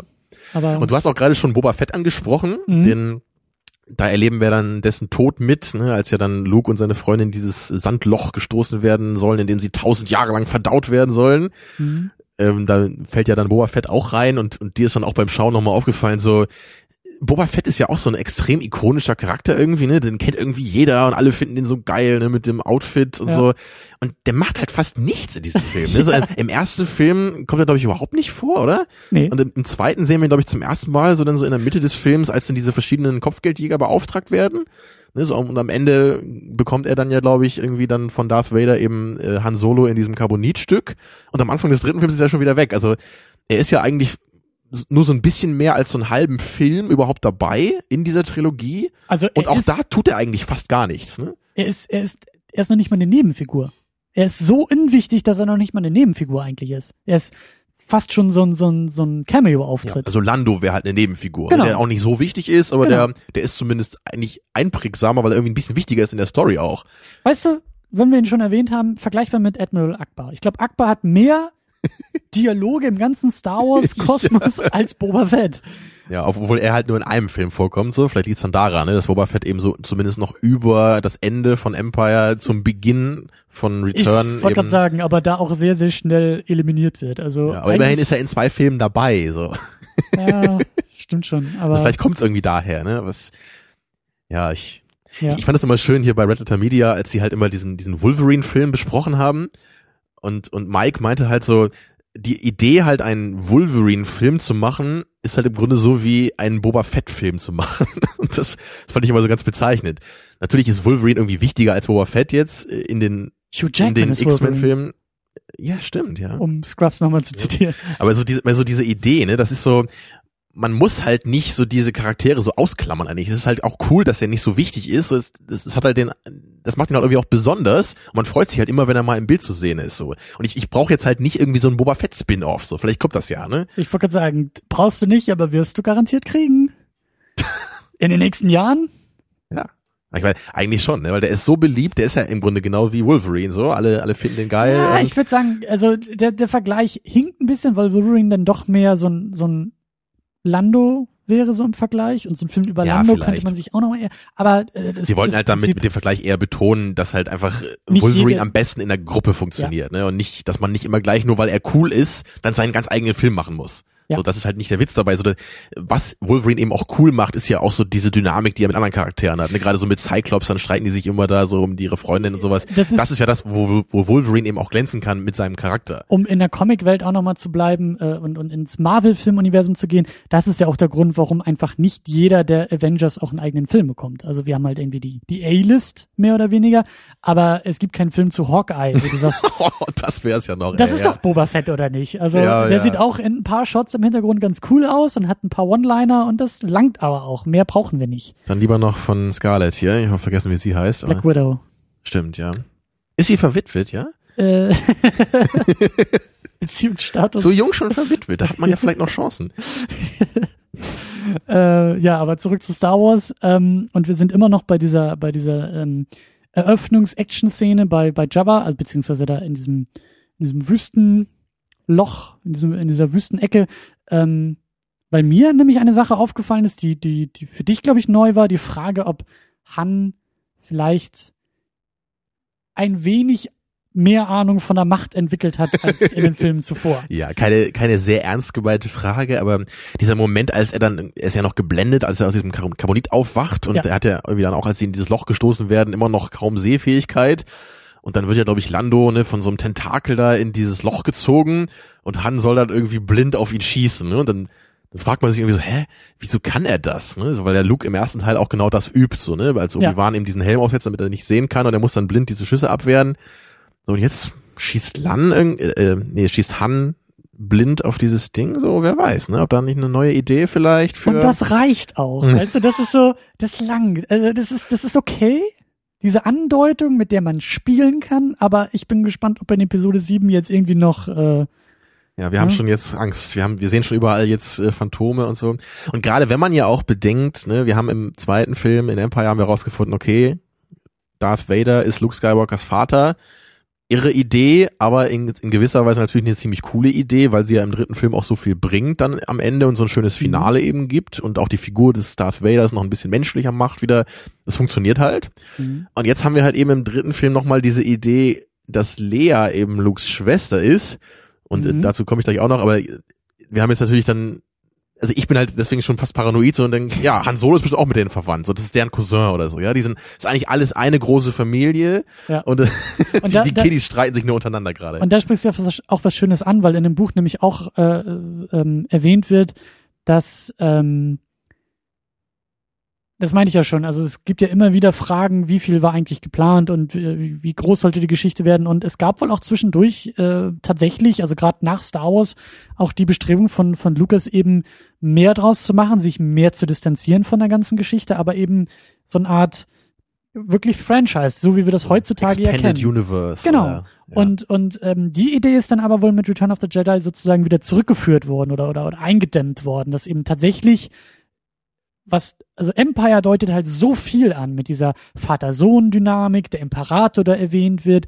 Es fällt da ja irgendwie schon, es gibt da ja schon irgendwie Andeutungen mit, mit einem anderen Skywalker, also da könnte man ja. locker noch fünf Filme draus machen. Und wir erleben ja auch so viele andere Welten noch mit in Empire, ne? mit diesem äh, Eisplaneten, genau. dem Sumpfplaneten, dieser Wolkenstadt, also das, du hast ja. ja ein viel größeres Gefühl von dem Star Wars Universum als noch in Episode 4. Genau, und das wird jetzt bei, bei Jedi aber sozusagen, wie du, wie du so schön auch gesagt hast, dadurch, dass auf einmal jeder mit jedem verwandt ist, wird alles wieder kleiner gemacht, es wird alles wieder zusammengeführt, damit es auch abgeschlossen werden kann und eben nicht zu viele lose Fäden noch rumhängen und ähm, das ist auch wirklich, das, das, das war irgendwie auch ein bisschen merkwürdig jetzt so bei der wiederholten ja. Sichtung. Das na, natürlich so wird ja auch nicht angedeutet, dass Han Solo jetzt irgendwie mit den verwandt ist. Ne? Ich habe halt nur gedacht, so im Grunde, das wäre so der nächste Schritt eigentlich. Nee, aber, aber die Tendenz, ähm. also du hast ja schon recht, dass eben dadurch, dass jetzt natürlich auch so viel zu Ende geführt wird und vielleicht auch mehr oder weniger das ein oder andere auch übers Knie gebrochen wird. Also die Nummer mit mhm. Leia und, und also diese, diese Verwandtschaft der beiden und das ausgerechnet sie dann auch noch irgendwie die Tochter von Darth Vader, das hätte, das muss nicht so ja, sein. Und das, das gefällt mir eigentlich auch nicht so. Das, das habe ich früher gar nicht so hinterfragt, glaube ich. So, und, aber jetzt schon bei der erneuten Sichtung, jetzt mit auch mit einigen Jahren Abstand, so, das, das wirkt halt schon leider eher wie so eine Sache, so, ach, guck mal, wie wäre es denn, ne, wenn Lea eigentlich Lukes äh, Schwester wäre und dann, dann haben die jetzt wieder eine ganz besondere Bindung, aber trotzdem kann Han halt mit ihr zusammen sein und. Und das ist halt eben auch so dieses, okay, wir haben schon von einer anderen Skywalker, also von, von einem anderen Sky, ich weiß noch nicht mal, ob es überhaupt eine Schwester schon, schon bei Empire war, aber es hieß ja, es gibt noch einen Skywalker oder, oder noch einen, einen weiteren äh, Skywalker, in dem die Macht irgendwie stark ist. So, vielleicht auch wieder gut und konsequent, dass sie jetzt nicht noch irgendwie eine neue Person eingeführt haben ins Universum und dann auf einmal, also es wäre glaube ich noch härter gewesen, wenn jetzt wirklich ganz zufällig bei Jabba im Palast irgendwie, oh, Moment mal, du bist doch meine längst verlorene Schwester. Hey, gut, dass wir uns sehen. Das wäre natürlich richtig peinlich gewesen. Ne? Aber so. was man hätte machen können, wäre vielleicht, dass er irgendwie von einer Schwester erfährt und sie dann sucht und findet oder sowas. Ne? Das hätte man vielleicht machen können. Ja. So, das wäre dann natürlich auch wahrscheinlich ein recht großer Plotpoint überhaupt gewesen. Ne? Das hätte jetzt gar nicht so in die Story reingepasst.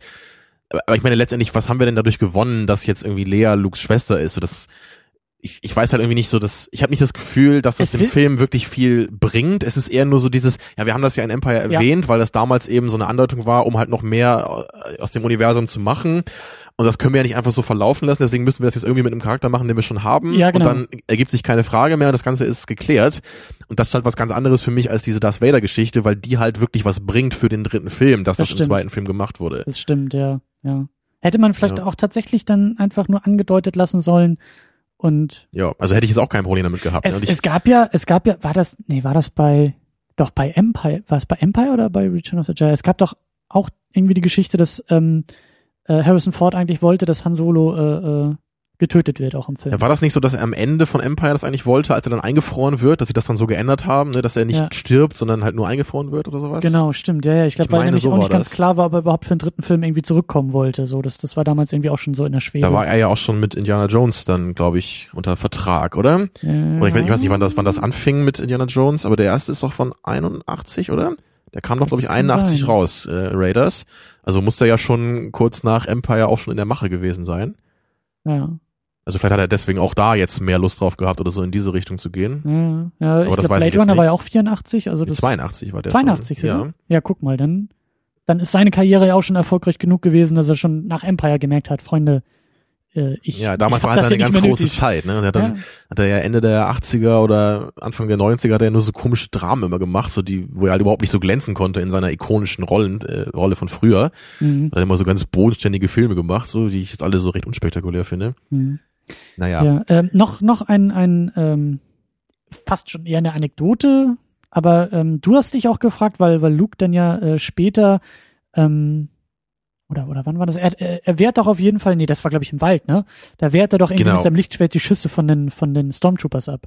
Genau, und man ist ja inzwischen durch die Prequels halt so sehr gewohnt, dass halt alle Jedi halt permanent in jeder Action-Szene diesen Move machen, dass sie halt Laserschüsse mit dem Lichtschwert abwehren, dass ich mir gar nicht sicher bin, wann das eigentlich zum ersten Mal zu sehen ist in den alten Filmen. Ja. Also natürlich sieht man in Episode 4, ne, in dieser ersten Sequenz, wo er das Lichtschwert halt benutzt, da in, im, im Millennium Falcon, ne, mit, mit Obi-Wan, dass er da halt diese, diese Trainingssequenz da hat, ne, wo er halt von diesem komischen, äh, diesem fliegenden Ball da diese Schüsse abwehrt, ne, das sieht man natürlich. Ja, Aber ich bin mir nicht sicher, ob er halt in Empire jemals diesen Move macht. Also ich glaube nämlich nicht. Also ich glaube nicht, dass er in der Wolkenstadt wirklich mal so Laserschüsse abwehrt.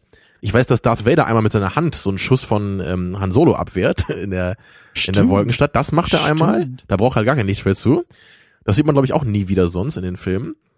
Also ich glaube jedenfalls aus meiner Erinnerung jetzt, dass wir zum ersten und einzigen Mal in den originalen Filmen halt das nämlich sehen da im Wald, dass, Mhm. dass Luke da zwei, dreimal diese Lichtschwertschüsse abwehrt und äh, dann ist das Thema halt gegessen eigentlich. Ne? Und in den Prequels wird das halt total aufgebläht. Ne? Das ist immer zu sehen da, weil es wahrscheinlich der coolste Jedi-Move ist. So, ne? Nicht nur das, und das äh, ist ja auch von, von, von diesen äh, Mr. Plinkett Reviews der, zu den Prequels, ähm, in der alten Trilogie wird generell das Lichtschwert sehr selten eingesetzt. Ja. Wie du gesagt hast, die Moves sind, sind noch, sind noch reduzierter und, und, und spektakulärer dadurch, aber überhaupt die Momente, wo das Lichtschwert ausgepackt wird, wo es, wo es eingesetzt wird, sind so selten und ich glaube auch in der Hauptsache gegen andere Lichtschwerter. Also nicht nur hier die Nummer mit Stormtrooper und wir schnetzeln uns hier irgendwie durch die Gegend, sondern wirklich äh, eins gegen eins, Jedi gegen Vader meistens. Äh, Obi, ob das jetzt Obi-Wan ist oder nachher Luke, das sind ja eher die Momente, wo mit dem Lichtschwert gearbeitet Und vor allem Yoda trainiert Luke nicht einmal mit dem Lichtschwert. Ne? wird. Ja, ja. Das ist stimmt, halt auch so eine Sache. Ja. Stimmt. Und immer wenn Luke halt das Lichtschwert zieht, dann kriegst du halt so eine Gänsehaut hier in den alten Filmen. Du weißt, okay, jetzt ist jetzt passiert was. Ne, jetzt ist es wichtig. Das ist am Anfang halt sehr schön bei beim letzten Film jetzt hier, ne, wo wo man wo sie in dieses Loch gestoßen werden wollen von Jabba da äh, sollen, nicht wollen. Ja. Und da zieht er natürlich dann, also er, das, aus, aus R2D2 kommt ja, glaube ich, sein Lichtschwert, ne? Er, er fängt es dann mit seinem Move, er zieht es und jetzt weißt du, okay, so jetzt äh, passiert was, ne? Ja. Jetzt wird er sie befreien, so und Und was ich gerade sagen wollte, es ist eigentlich auch immer das, der letzte Ausweg. Es ist eigentlich immer das letzte Mittel, was eingesetzt wird. Auch im, im, im Wald. Da versuchen sie ja erst einfach mit diesen Speederbikes davonzukommen. Also da ist Mhm. das ja noch gar nicht die Nummer mit, äh, ich muss jetzt hier irgendwie mit dem Lichtschwert alles kaputt Ja. machen. Und eben auch bei Jabba. Er geht in den Palast, er versucht Jabba zu überreden, er versucht zu verhandeln. Er kommt da nicht rein und, und tritt die Tür ein mit dem Lichtschwert und sagt, ey Leute, jetzt geht's hier los. Und dann der Kontrast halt zu dem Beginn von Episode 1, ne, wo sie halt Ja. einfach nur irgendein so Geräusch auf dem Schiff und sofort beide ihr Lichtschwert ziehen. Ne? Weil das, natürlich, da sind Jedi im Bild, die müssen halt Lichtschwert ziehen. Das geht nicht anders, ja. Ja. Muss immer so sein. Ja. ähm, du hast Yoda gerade eben erwähnt. Ähm, da und waren das wir, war wirklich ein, Also das war, glaube ich, der Punkt, der mich am meisten verwundert hat oder der anders war in der Erinnerung bei mir. Mhm. Also weil das diese Sache mit Yoda wird echt schnell abgehandelt. Ja. Ich habe glaube ich automatisch auch immer so abgespeichert gehabt, eher okay, Yoda ist halt im zweiten. Ja. Und da ist das Thema irgendwie abgehandelt. Und am Ende des zweiten stirbt Yoda und dann macht sich Luke eben auf. Aber so ist es natürlich gar nicht. Ne? Luke bricht ja sein Training ab, rettet dann seine Freunde in der Wolkenstadt und kommt zu Beginn des dritten Films nochmal wieder zu Yoda. Aber das ist nur eine Szene. Ne? Und, und wir sehen nicht mal, wie die sich irgendwie begrüßen, wie die sich begegnen. Wir sehen nur, er fliegt zum Planeten, dann ist Cut und er ist bei Yoda in der Wohnung, in seiner kleinen Hütte da. Ne? Ja. Und dann haben die halt nur noch ein Gespräch und dann stirbt Yoda ja auch schon. Das ist halt irgendwie so fünf Minuten oder so, dann ist das abgehandelt. Ne? Also das dafür, dass das im zweiten Film halt so einen großen Stellenwert hatte und immer diese Frage so, Luke, du musst dein Training beenden, du kannst Ja. es jetzt nicht abbrechen, so, es ist unglaublich gefährlich. Und im dritten Film jetzt so, ja, du bist jetzt wieder hier, ähm, ich habe dir nichts mehr beizubringen, du musst nur noch Darth Vader umbringen und dann bist du ein Super Jedi oder wie. So, wow, äh, was ist Ja. nun los? So, ja, ne? das, das hat mich auch äh, am meisten ja geärgert oder gestört, aber das, das, das fand ich auch merkwürdig, weil, wie du gesagt hast, die Erinnerungen, die Filme sind in der Erinnerung so gleichzeitig eingebrannt, aber auch so unscharf, dass es echt witzig ist, da mal wieder, wieder ranzugehen und die mal wieder, deswegen will ich auch die Prequels gucken. Aber das hatte ich auch alles gar nicht mehr so auf dem Plan. Auch überhaupt dieses Thema mit, mit Luke und seinem Training. Das hat mich bei Empire auch schon ein bisschen gewundert. Also klar, das Training ist wichtig, aber es wird ja so ein riesen Ding draus gemacht, dass er dieses Training abbricht. Da wird ja schon angedeutet, nein, das kannst du nicht und du bist noch nicht so weit und du wirst sofort der dunklen Seite verfallen und du wirst scheitern und Genau, weil du zu sehr an deinen Freunden irgendwie hängst oder von deinen Emotionen geleitet wirst. So, genau, ne? funktioniert und äh, tut er ja auch in gewisser Weise. Ich meine, er verliert die Hand und ich bin dein Vater und er muss gerettet werden und so. Ja, Okay. er stirbt ja fast auch, deswegen. Ne, Genau, aber jetzt bei, bei Return of the Jedi ist es fast kein Thema mehr. So, er, er, er rennt auch mit einer, mit einer Selbstsicherheit durch die Gegend. Okay, bei Jabba klappt's nicht so ganz, aber dann ja im Endeffekt doch. Und das ist alles so ein bisschen, das kommt auch ein bisschen, also das auch wieder das, das Problem vielleicht, dass zu schnell was zu Ende gebracht wird mit diesem Abschluss der Trilogie und man merkt, vielleicht hätte Luke irgendwie noch ein paar Filme mehr Zeit haben sollen, ursprünglich, um irgendwie zu diesem Jedi Mhm. zu werden. Und, und äh, das ist dann doch ein bisschen überhastet, weil, wie du gesagt hast, Training ist nicht mehr so wichtig, weil eigentlich bist du schon der Jedi, musst nur noch Darth Vader irgendwie umlegen und dann hast du es hast du es Ja, erledigt. also ich, ich habe da auch zwiespältige Gedanken zu.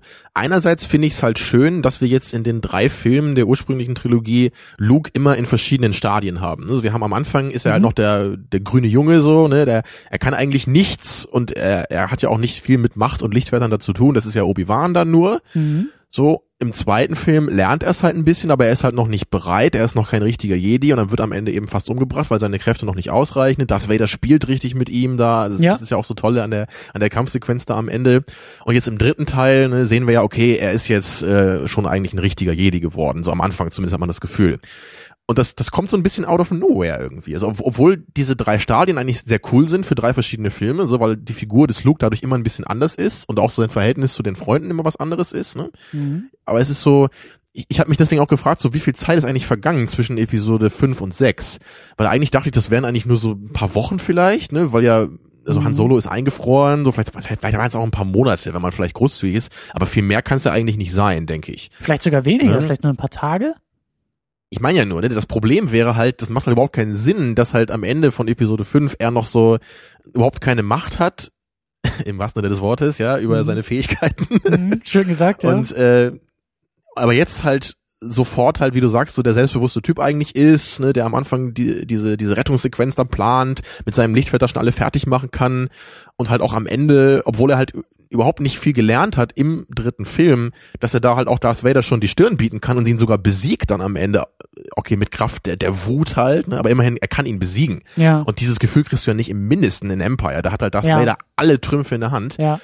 Und das, da, da hätte halt eine Trainingssequenz, also nicht jetzt so wie bei Rocky oder so, aber oder sagen wir ein Abschnitt in Lukes Leben hätte irgendwie dazwischen sein müssen, Ja. in dem er seine Kräfte vervollständigt. Und da genau wie du sagst, da hätte man eigentlich mehr als einen halben Film oder so zu gebraucht. Da hätte man vielleicht noch einen Film gebraucht, wo er langsam besser wird, seine Kräfte mehr einschätzen kann, andere Abenteuer erlebt, vielleicht was mit seiner Schwester oder mit dem anderen Skywalker eben, wie es genannt wird. ne, Wo, wo, vielleicht lernt er durch den auch irgendwie Neues oder sowas. Das ist ja eigentlich eine coole Sache so. Ja. Und dann hast du vielleicht in einem vierten Film erst diese Konfrontation zwischen ihm und Darth Vader und dann ist er eben gewachsen so. Aber ne, dadurch, dass eben alle Fäden wieder zusammengeführt werden sollen jetzt in Episode 6, wirkt es ein bisschen überhastet. Da gibt's nur diese eine Szene mit Yoda, dieses Trainingsthema ist nicht mehr wichtig und er sagt ihm immer nur, du musst Darth Vader umbringen. Ja.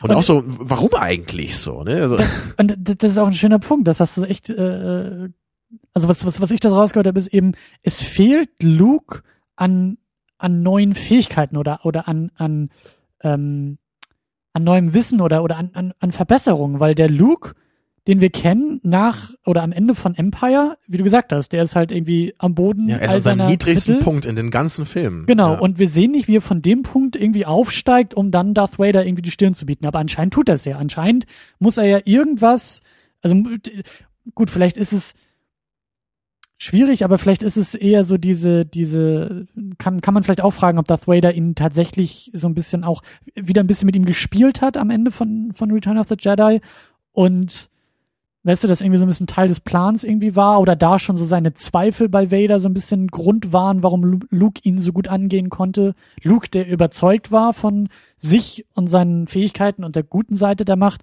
Vader, der eben nicht mehr überzeugt ist von der dunklen Seite. Der also meinst du am Ende von Episode 6 jetzt dann, dass, genau. dass Luke deswegen ihn besiegen konnte. Genau. Ja, das könnte schon natürlich schon sein, ne, weil das sagt Luke ja auch öfter so, ich weiß, Vater, du willst mich nicht umbringen, so, obwohl er dann natürlich sein Lichtschwert wieder zieht und ihn ja. angreift.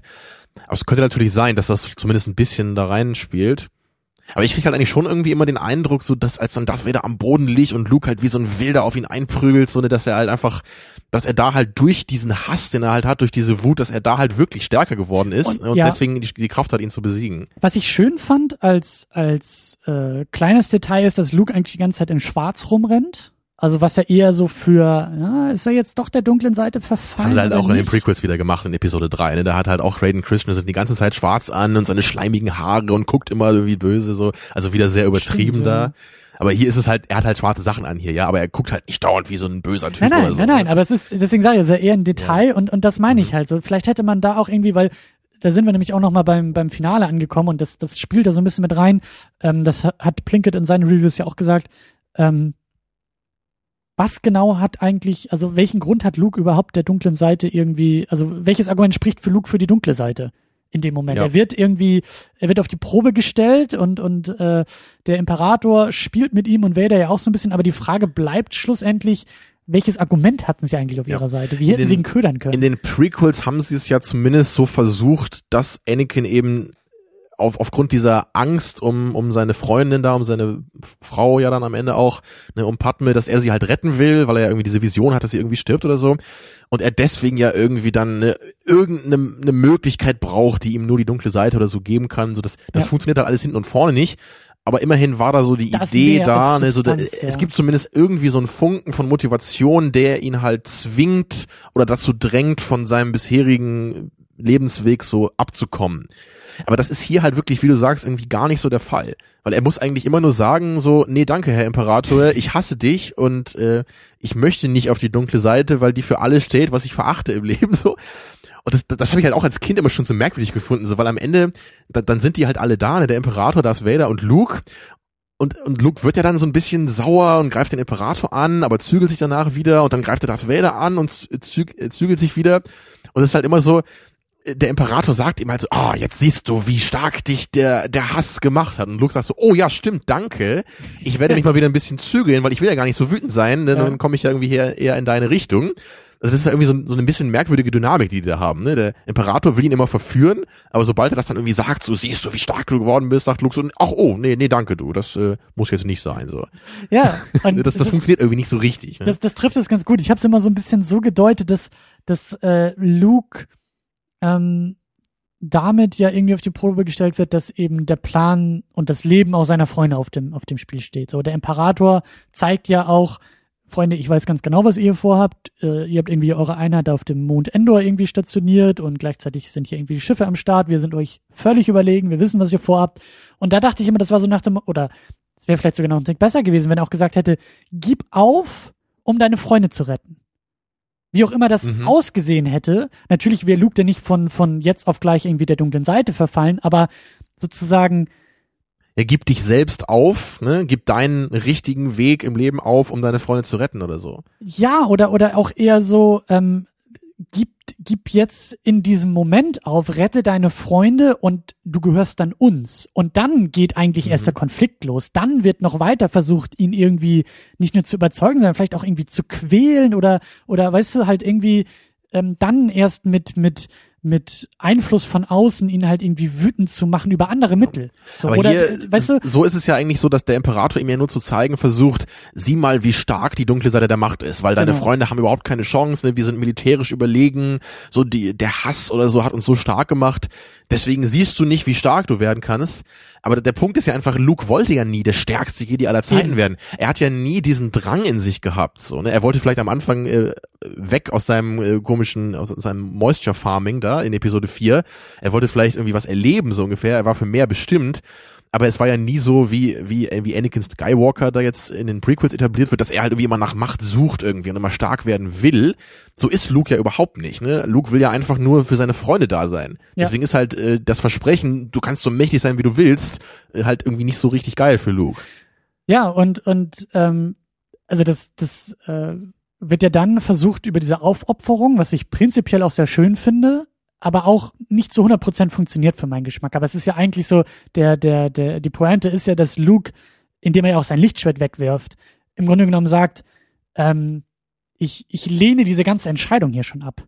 Also diesen ganzen mhm. Konflikt nehme ich gar nicht erst an. Dieses ich will mich euch Seite, gar nicht mal Seite. stellen hier. So ihr seid nicht genau. mal nicht mal würdig, dass ich mit euch kämpfe eigentlich so ja. Genau und und damit ja im Grunde genommen so so diesen diesen diesen friedlichen Protest irgendwie auch hat und damit sein Vater ja dann schlussendlich überzeugt und so. Und das fand ich aber so ein bisschen. Da da fehlt mir so auf den letzten drei Zentimetern dann irgendwie noch so da fehlt mir ein Stück irgendwie von Luke, um das irgendwie glaubhaft zu machen, weil im Grunde genommen verstehe ich nicht so ganz, wie er diesen Weg ähm, hätte, also warum er diesen Weg geht, weil er damit ja eigentlich sich nicht nur aufopfert, sondern auch aufgibt. Und da hätten irgendwie so ein paar Sachen, vielleicht auch nur drei Sätze irgendwie gefehlt. So, das geht ja in die Richtung von ähm, ganz egal, was ihr versucht, weißt du, so nach dem Motto, ihr könnt mich umbringen, aber ihr könnt eben die Liebe, die Hingabe, das Gute in der Welt, in der Galaxie, das wird immer äh, überleben, das wird auch immer überdauern. So. Du, du möchtest eher so einen Gandhi Skywalker haben, ja? Ja, wird da ja angedeutet. Also indem ja. er die Waffe wegwirft und sagt so, nein, ich kämpfe nicht mehr. Es geht ja, ja in die aber Richtung. er lässt sich ja nicht töten dann, ne? Also als ihn Darth Vader dann angreift, zieht er ja wieder sein Lichtschwert, ne? Stimmt, ja. Aber, aber ich weiß nicht, also irgend, irgendwas fehlt mir da so ein bisschen. Also gewaltloser Widerstand würde ich jetzt noch nicht sagen. ich meine, ich bin ja genau auf deiner Seite. Ne? Das, das macht halt alles nicht so richtig Sinn. Und ich, ich mag dann halt immer den Moment halt lieber, wenn der Imperator halt aufgibt, ihn überzeugen zu wollen, weil er irgendwie sieht, okay, jetzt geht nicht was halt von Anfang an irgendwie klar war im Grunde und dann, ja. dass er ihn dann einfach nur zu Tode quälen will, so, ja, und das, wie er auch so diabolisch dabei lacht, so, das ist ja. einfach cool, ne? das ist einfach nur, einfach nur bitterböse, der Imperator und dann eben der von, von mir schon erwähnte wunderschöne Moment mit Darth Vader dann, der für mich so das Highlight des Films ist. Ja, ja definitiv. Das, das ist dann wirklich ein toller Abschluss des Films. Einen Aspekt wollte ich noch ansprechen, bevor wir dann nochmal ein bisschen allgemeiner werden. Und zwar diese ganze Sache mit Endor und den Evox, ne? Das muss man natürlich auch nochmal kurz erwähnen. Ja was halt für mich eben neben dieser äh, wir greifen wieder den Todesstern an Geschichte irgendwie auch so das größte Problem des Films halt noch ist. Und auch hier meine ich so diese Andeutung mit Prequels, die Problematik, so die, die Evox haben ja auch einen schwierigen Status im Star Wars Universum, weil eben ich meine, wer mag halt die eigentlich, oder? Ich meine, von, von äh, erwachsenen Star Wars Fans und du hast mir halt gestern gesagt, was ich nicht wusste, dass ursprünglich eben Kashyyyk da vorgesehen war, also der Heimatplanet der Wookiees.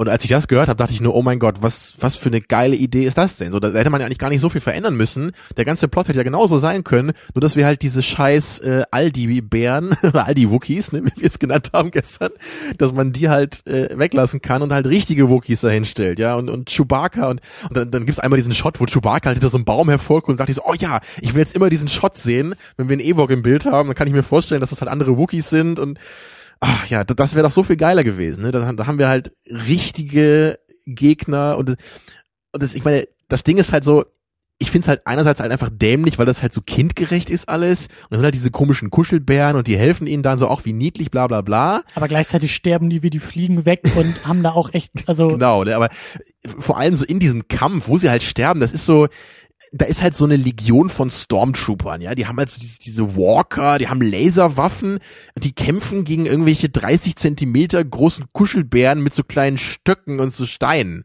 Ich meine, das, das ist halt einfach lächerlich, dass ich mir vorstellen soll, dass das irgendein ja, würdiger ja, Kampf ja, wäre. Und dann wird irgendwie, werden die Stormtrooper da im Wald verteilt, weil plötzlich die Evox sie angreifen das ist einfach, einfach lächerlich so. Also das, die Grundidee, wenn, ich meine, wenn das halt Wookies wären, die sind halt irgendwie anderthalb Mal so groß wie so ein äh, normaler, ausgewachsener Mann und wenn die halt noch ein paar Laserwaffen hätten oder diese Armbrust von Chewbacca, sowas, da hätte man halt einen richtigen Kampf machen können, der auch glaubwürdig ist. die, die Grundidee, ähm, die ich auch aus dem, auch, äh, aus dem Buch habe, ist eben, dass äh, George Lucas auch fasziniert war, ähm, oder, oder diese Idee aufgreifen wollte vom, vom, also Star Wars war schon immer politisch geprägt und ähm, damals eben ganz besonders vom, vom äh, Vietnamkrieg. Und er wollte eben diese, deswegen auch die Rebellen in Unterzahl, eigentlich die schwächere, in Anführungszeichen primitivere äh, äh, ähm, Seite, dass die halt eben gegen die hochmoderne, technologisch überlegene Seite gewinnt. So, das ist, das ist ja eine der, der, der Grundgeschichten und Grundideen in einem, in einem Star Wars-Universum und das wollte er da eben auch nochmal auf Endor ähm, auch über so ein eher primitives Volk oder, oder ähm, naturverbundenes Volk halt irgendwie machen. Und äh, du hast schon recht, also das hätte mit den Wookies besser funktioniert, weil es glaubhafter gewesen wäre, weil es dann doch ein bisschen mit den Ewoks zu übertrieben ist. Weil wie du sagst, bei den, bei den, bei den äh, Wookies hätte es halt funktioniert, wenn sie mit Stöcken und Steinen und Armbrust und vielleicht mit irgendwelchen Fackeln so mit eher einfachen Mitteln, das hätte funktioniert, dass die gegen das Imperium ankommen. Ja, weil die ja zumindest auch eine körperliche Kraft noch haben. So, Genau. da, da kann man sich in so einem engen Wald, vielleicht mit viel Deckung und so, da kann man sich das halt noch irgendwie vorstellen, dass die aber halt die Ewoks sind schon wirklich, und die gehen auch schon so ganz leicht in diese Jar Jar Binks Richtung, ne? So wenn, wenn der eine auf diesem Speederbike rumklettert und dann irgendwie durch die Gegend fliegt Ja. und das ist schon alles Es ist halt nicht so abgedreht wie Jar Jar Binks jetzt, aber der Gedanke dabei ist, glaube ich, der gleiche. Ne? Also dieses, Ja, die ganze Originaltrilogie ist natürlich wie Star Wars an sich ja auch für die ganze Familie gedacht irgendwie. Das ist ja auch nicht schlecht. klar, das so, sind ne? Märchen. Das ist, Genau, und oder halt Space Opera. So. Und es ist halt kein, kein super brutales, düsteres Science-Fiction-Epos. So, das ist es halt nicht. So gerade Episode 4, ne, der ist ja auch noch sehr äh, nett gehalten. Am Ende dann auch, wenn dann Obi-Wan eben durchs Lichtschwert stirbt, dann verschwindet er halt so. Ne, so Ja. Da sehen wir halt nicht, wie er irgendwie geköpft wird oder irgendwie sowas, ja. Episode 5 war ja dann schon deutlich dunkler so, aber immer noch für Kinder geeignet. Und das war halt eine gute Mischung, fand ich so. Da, das war halt wirklich für alle halt im Grunde ein super Film. Und jetzt bei Episode 6 Ja. ist es halt dann so schon wieder so, hier haben wir halt eine Menge für die Kinder dann, ne? So, oder so soll es halt sein. So, dann, dann, ach, dann haben wir ein paar lustige Momente mit den Ewoks, genau wie du sagst. So, dann passieren halt so ein paar lustige Sachen und dann, dann halten sie C3PO für einen Gott und dann, dann fesseln sie dann irgendwie äh, Han Solo da und wollen ihn irgendwie essen oder sowas. Also das ist so, das ist alles so ein bisschen naiv, so, ne? Das ist alles so ein bisschen Schnickschnack. Ich find's ja naiv, aber es ist es ist zu viel naiv. Also naiv als Tendenz ist schon okay, aber es ist einfach es ist es ist zu krass. Also es Ja, ist es ist, zu, zu sehr weit. für die kleineren Kinder und nicht für alle gleichermaßen so. Genau, genau. Und äh, ja, wie du sagst, es kratzt auch ein bisschen an an der Ja, Glaubhaftigkeit. und glaub- Binks war dann für die kleinen dummen Kinder. ich weiß nicht, für wen Jar Binks war. Also das ist bis heute, das hat das Buch auch nicht erklären können. Äh, das wird, glaube ich, kein Buch erklären können, wo für wen Jar Binks gedacht war. Hallo. Aber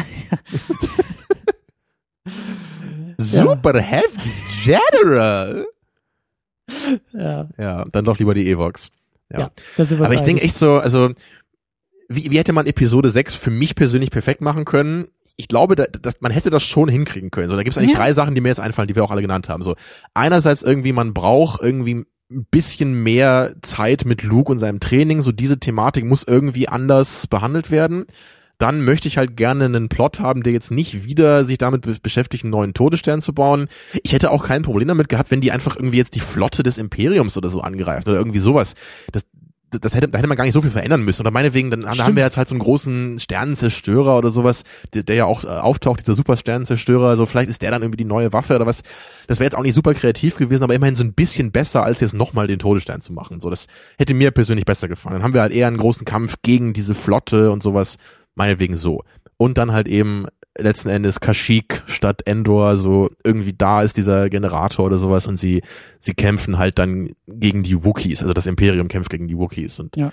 ich glaube, wenn das alles so gewesen wäre, dann hätte der Film für mich auch durchaus so fast an die anderen rankommen können, wahrscheinlich so.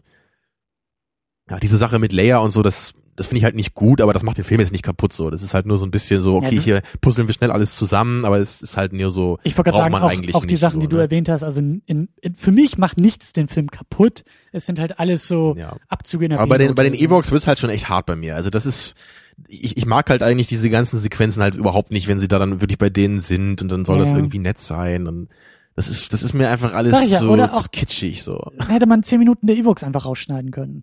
So, das ist ein bisschen zu viel äh, wie du sagst, Kitsch Ja, und da lieber ein bisschen mehr Momente mit Yoda und dann noch Ja, genau. ein würdigerer Abschied. Ja, so. ja. Ja, Ja, zehn Minuten irgendwie Lukes gewesen. Training oder sowas noch und dann hätte So. man die Ewoks auch ertragen können, ja. So, und abschließend wollen wir jetzt noch mal ganz kurz, äh, Wir spielen weiter unser Spiel. Wir sind jetzt im Jahr, äh, wir sind im Jahr 83 ähm, gewesen. Wir haben das Jahr 83 hinter uns gelassen. Wir haben jetzt die Star Wars Trilogie, haben wir jetzt ja auch besprochen, aber wir haben sie zum ersten Mal gesehen und stellen uns jetzt vor, dass, also jetzt kommt die alternative Geschichtsschreibung. Wir sind jetzt im Jahr 1997 ohne Special Edition. Die gibt's auch in unserer Version nicht. Aber wir stellen uns vor, dass jetzt eine Ankündigung kommt, es gibt neue Star Wars Filme.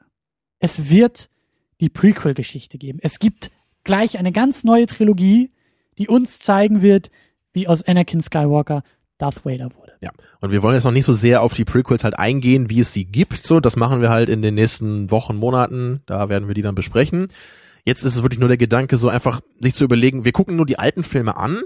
Und was ist eigentlich das, was uns interessiert hätte? Was hätten wir gerne gesehen? Welche Art von Geschichte wäre denn cool gewesen, so zu, zu bekommen? Einfach nur mal so zu gucken, jetzt irgendwie echt zu versuchen, die Prequels mal auszublenden. So, so, so sehr das, so wenig das geht natürlich, aber Ja.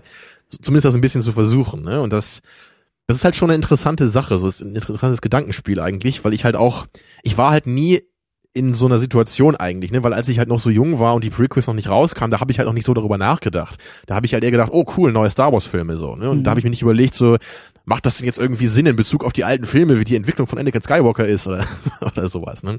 Da hast du dich auch noch gefreut, Lichtschwerter im Kino zu sehen und hast gesagt, Ja. jawohl. Also zum zum einen finde ich halt erstmal ganz interessant, so will man eigentlich lieber ein Prequel oder will man lieber eine Fortsetzung haben? Weil einerseits ist es ja schon so, dass eigentlich die Geschichte schön abgerundet wird, so nach Episode 6, so, auch wenn man da jetzt vielleicht ein paar Probleme mit hat. Aber dieser ganze Arc, der eben mit Darth Vader aufgemacht wurde, so spätestens in Episode 5, der wurde ja schön zu Ende gebracht jetzt. Ja. Ich, ich habe eigentlich nicht so das Gefühl, dass man da unbedingt was erzählen müsste. Man könnte es aber schon. Und es gibt ja, glaube ich, auch noch einige Romane, so diese, diese Thrawn Trilogy, Trilogy glaube ich, wo das, da gibt's dann irgendeinen so einen imperialen General, diesen General Thrawn oder so, der dann irgendwie auch noch was macht und dann der Rebellenkampf geht irgendwie weiter. So, das, das kann man vielleicht schon machen. Aber so richtig einen Drang habe ich eigentlich nicht danach zu gucken, so, okay, wie ist es jetzt mit dem Imperium, als der Imperator gestorben ist, so gibt es das jetzt immer noch und muss da noch mehr gegen gekämpft werden, so. Das ist das Schöne, Ja. das ist die Frage, die man im Jahr 2015 stellt, wenn man weiß, dass Episode 7 bald rauskommt. Mhm. Ähm, aber du hast schon recht. Ja, kann man, die Frage kann man stellen, aber ich will sie eher ausklammern. Ich will wirklich eher fragen, die Prequels. So, das, das ist die Ankündigung, von der wir wissen. Wir wissen, George Lucas will jetzt noch Okay. Prequels machen. Und das, so, also mir kam der Gedanke nämlich auch einfach in diesem Redemption-Moment von Darth Vader. Da habe ich mich nämlich tatsächlich so ein bisschen gefragt, hm, wer war dieser Darth Vader oder dieser Anakin Skywalker wohl? Wa warum Ja. entscheidet er sich gerade, warum kann er sich in diesem Moment überhaupt dafür entscheiden, für seinen Sohn und eigentlich sozusagen wieder für, für das Gute einzustehen und sich gegen das zu stellen, was wir so zweieinhalb Filme lang von ihm irgendwie gesehen haben. Da hast du nämlich recht, ja. So. Und ich muss sogar meine eigene Meinung so ein bisschen revidieren, die ich noch hatte so bis gestern, weil ich eigentlich vorher immer so ein bisschen der Meinung war, dass ich gar nicht so unbedingt diese Anakin Skywalker Geschichte haben müsste. Also ich, meine, ich muss jetzt Da auch nicht unbedingt auch haben, so einig, das muss stimmt. Und gerade wenn man Episode 4 guckt, da hat man halt überhaupt nicht am Ende das Gefühl, so wer war denn eigentlich dieser Darth Vader? Also das, das habe ich da überhaupt nicht. Bei Episode 5 und 6 ist es aber ein bisschen was anderes schon, so weil da und jetzt halt gerade in Episode 6, weil ich halt echt, ich hatte halt nicht mehr in Erinnerung, dass dieser Redemption-Moment am Ende so gut funktioniert eigentlich von Darth Vader. Ja. Und deswegen würde ich da jetzt schon sagen, das ist schon eine gute Idee eigentlich. So, das ist okay, wenn man wirklich in den Prequels versucht, Darth Vaders Geschichte zu erzählen. So, das ist nicht das Einzige, was man machen muss, so. Aber das, mit der Idee kann ich mich jetzt, glaube ich, mehr anfreunden, als ich das früher noch konnte, so. Und äh, dann hat man halt trotzdem noch so diese Frage, wie man das aufziehen will, glaube ich, so. Wie, man kann sich halt überlegen, dass man eine, eine große Geschichte erzählt irgendwie in den, in den Prequels. Dass Ja. man, dass man versucht, ganz viele Sachen zu erklären und, und, und viele Sachen zu beschreiben irgendwie. Oder dass man das Ganze halt sehr stark auf Anakins Charakter fokussiert. Was eigentlich schon gemacht wurde auch in den Prequels. Es ist ja schon eigentlich eine Charaktergeschichte, die Mhm. halt nicht richtig funktioniert. Mhm. So bei, bei Episode 1 kann man sich vielleicht noch streiten, weil ja da Anakin auch nicht wirklich der Hauptcharakter ist und der erst recht spät im Film überhaupt auftaucht als Kind noch. Das aber liegt so aber, glaube ich, an der Unfähigkeit von George Lucas und nicht an der Absicht. Ja, ja, das führt halt irgendwie auch dazu, dass Episode 1 so ein bisschen unnötig wirkt einfach auch so. Also weil da, was wurde da eigentlich erzählt? So, was hat das irgendwie mit Anakin Skywalker überhaupt zu tun? Weil da war ja irgend so ein Kind, der halt zufällig äh, dieses Droidenraumschiff da in die Luft jagt, so, ne? Naja, aber das, äh, also jedenfalls im, in Episode 2 und 3 auf jeden Fall hat man ja wirklich eine sehr starke Charaktergeschichte erzählt. Da war jetzt nicht Anakin Skywalker nur ein Teil von ganz vielen interessanten Charakteren. Ich habe schon das Gefühl, dass eigentlich also gut, Obi-Wan ist natürlich auch sehr wichtig und deren Verhältnis, aber es geht eigentlich nur um Anakin dabei. Um seinen Wandel vom guten, aufrichtigen Krieger, der er nie war, zum, zum bösen, äh, dunklen Sith, ja. Und ähm, das Problem dabei ist halt, glaube ich, einfach, man, man muss halt dann auch wirklich gucken, dass man da viel mit Beziehungen und sowas auch macht. Weil das macht halt den Charakter dann glaubwürdig und interessant. Mhm. Ne? Und, und dann, dann kann es halt auch in Hinsicht auf diesen schönen Moment in Episode 6 dann funktionieren. So, wir, wir brauchen halt, wir müssen verstehen, wie die Beziehung zwischen Obi-Wan und Anakin ist. So, was ist deren Freundschaft? So, haben, was für Konflikte haben die? So, Du ne? denkst, du, du, du, du bist ein, gleichzeitig ein bisschen zu allgemein für meinen Geschmack und gleichzeitig wieder zu konkret bei den Prequels. Mir, mir kreisen Ich meine, nämlich die Gedanken im Kopf. aber ich meine nur ganz kurz, diese, also der, die, die Beziehung zwischen Obi-Wan und Anakin, die muss ja auch da sein, weil Obi-Wan Ja, ja, auch sagt in Episode 4, pass auf. he was a good friend. So, das will man ja Pass schon dann auf. irgendwie verstehen. Pass auf. Äh, erste Frage, die mir im Kopf rum, rumgeisterte. Muss man überhaupt zeigen, wie das Imperium aufsteigt in der Galaxie? Ich finde nicht. Nee, das muss nicht unbedingt dabei Lass das sein. Imperium ne? doch schon da sein. Lass das Imperium schon etabliert sein und lass schon irgendwie die, die, die, das, das Böse irgendwie schon da sein.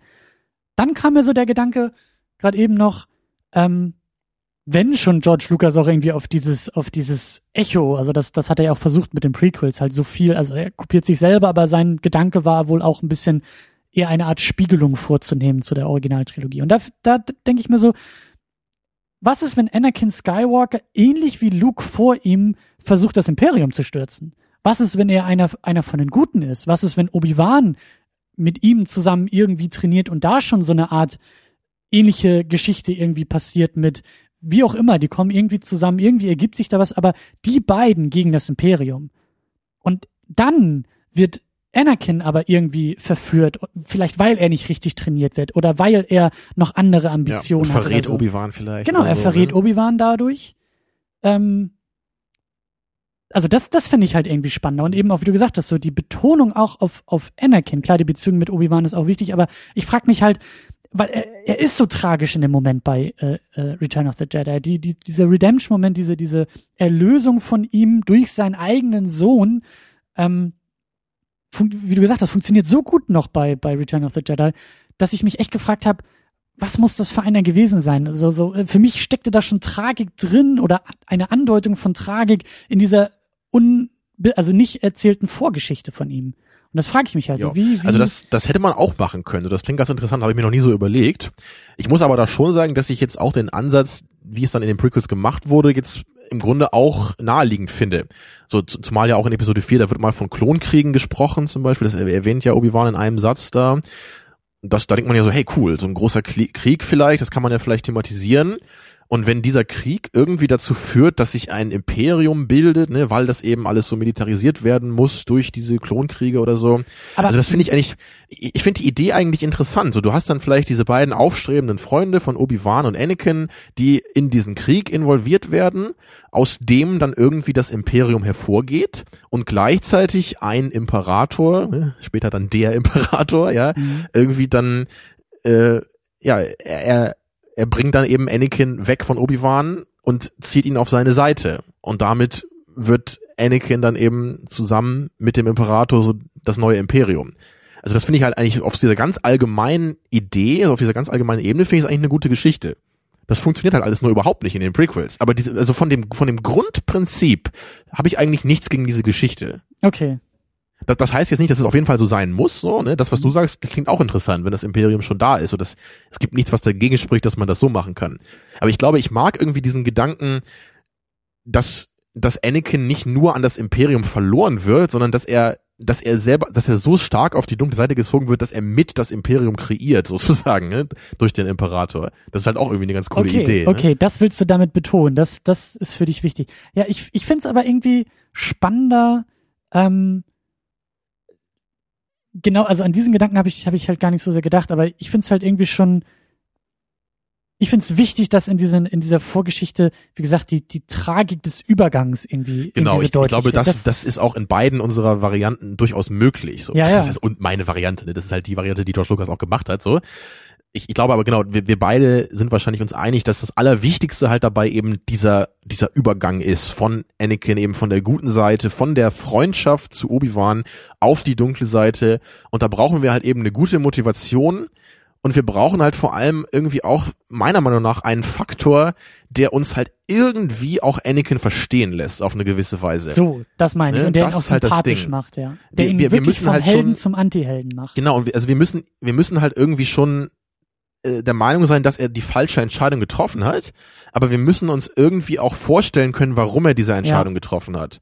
Und das ist ja, wie ich sagte, so ein bisschen versucht worden, eben mit dieser Geschichte, dass seine Frau stirbt und mit seinen Kindern irgendwas passiert, so irgendwie so, sowas kann man ja auch machen, meinetwegen, aber da, da muss man sich halt irgendwas überlegen, was halt auch wirklich sinnvoll ist, ne? was man wirklich, dass man denkt, hey, das ist so eine schlimme Entscheidung, die Anakin da irgendwie treffen musste, so, dass ich, ich kann ihm das fast gar nicht vorhalten, weil es halt so eine harte Sache ist, die er machen musste oder so, ne?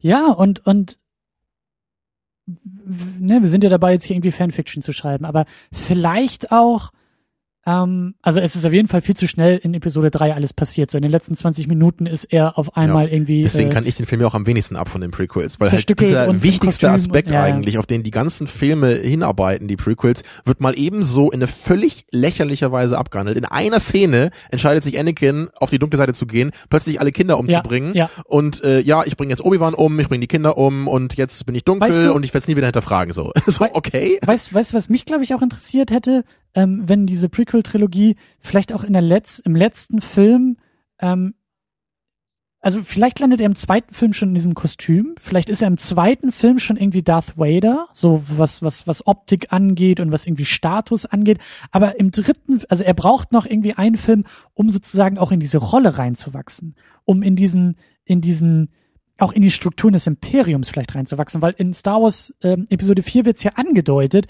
dass auch auf Seiten des Imperiums genug, ähm, wie soll man sagen, genug Leute, genug äh, äh, äh, Parteien sind, die diesen ganzen Jedi-Quatsch gar nicht glauben. Die diesen ganzen, also die, die Darth Vader, also da gab's ja diesen einen General, den er ja mit dieser, mit diesem Machtwürgegriff ruhig stellen muss. Ähm, das finde ich spannend, wenn es da irgendwie so, so. Ich meine, das ist dann auch so ein Punkt, der halt von der Kontinuität überhaupt keinen Sinn ergibt, ne? weil das, das wird ja in Episode 4 so erwähnt, dass das halt sowas ganz Mystisches ist, was kaum einer kennt. Und in den Prequels gab es halt diesen riesigen Konflikt, der das halbe Universum involviert hat. Und auf der einen Seite dieses Konfliktes standen die Jedi. Dutzende, Okay. Tausende. Und ja. ich meine, das ist irgendwie 30 Jahre her gewesen. Und keiner glaubt Ja. mehr an die Macht oder was so. Ja. Hä? Ja.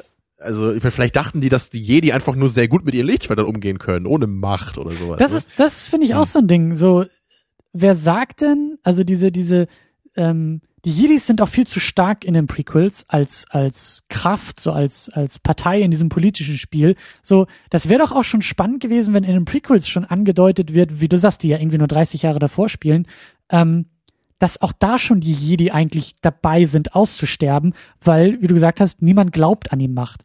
Dieses ganze, also auch so ein bisschen sowas von, von Kultur geht verloren und, und, und ähm, niem- niemand, niemand glaubt mehr daran und, und die, die Jedi müssen sich überhaupt erstmal rechtfertigen und überhaupt noch beweisen in der ganzen Welt, im ganzen Universum. Und da beginnt schon sozusagen der Fall ihrer, ihrer, ihrer Rolle und ihres Status. Und da drin ist auf einmal dieser Anakin Skywalker. Anakin ist schon einer der letzten Jedis. Und da ist schon, da geht schon los mit dieser, mit dieser Tragik, dass eigentlich dieser ganze äh, noble Orden eigentlich, weil ihn niemand mehr braucht, äh, weil er abgelöst wird von Technik sozusagen und von, von allen anderen Dingen, der stirbt schon aus. Und dann in der Tragik des Aussterbens dieses Ordens ist einer der wenigen, der überhaupt noch an die Macht glaubt, der sich überhaupt für diese, für diese Ehre und für, für all diesen, diesen Jedi-Kult überhaupt begeistern kann, ist es noch tragischer, dass ausgerechnet einer der letzten sich dann auch noch dagegen entscheidet, weißt du? So, um, um, um den Jedi dadurch halt noch so ein, so ein, so ein Salz in die Wunde zu streuen. Das ist auch eine interessante Idee. ne? Ich, ich glaube halt, dass man hier eher versucht hat oder dass George eher versucht hat, äh, für die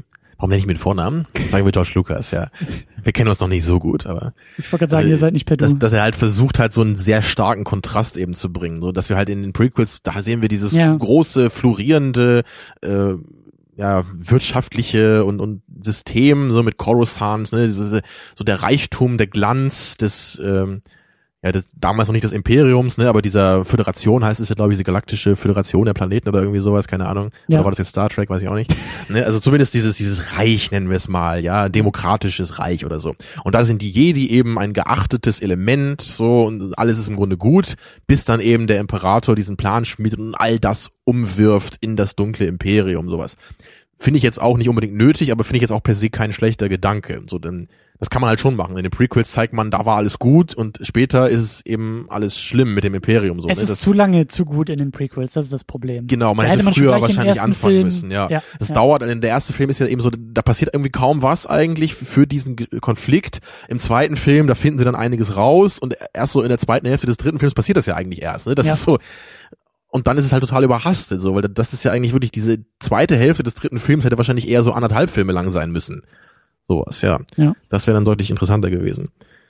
Tja.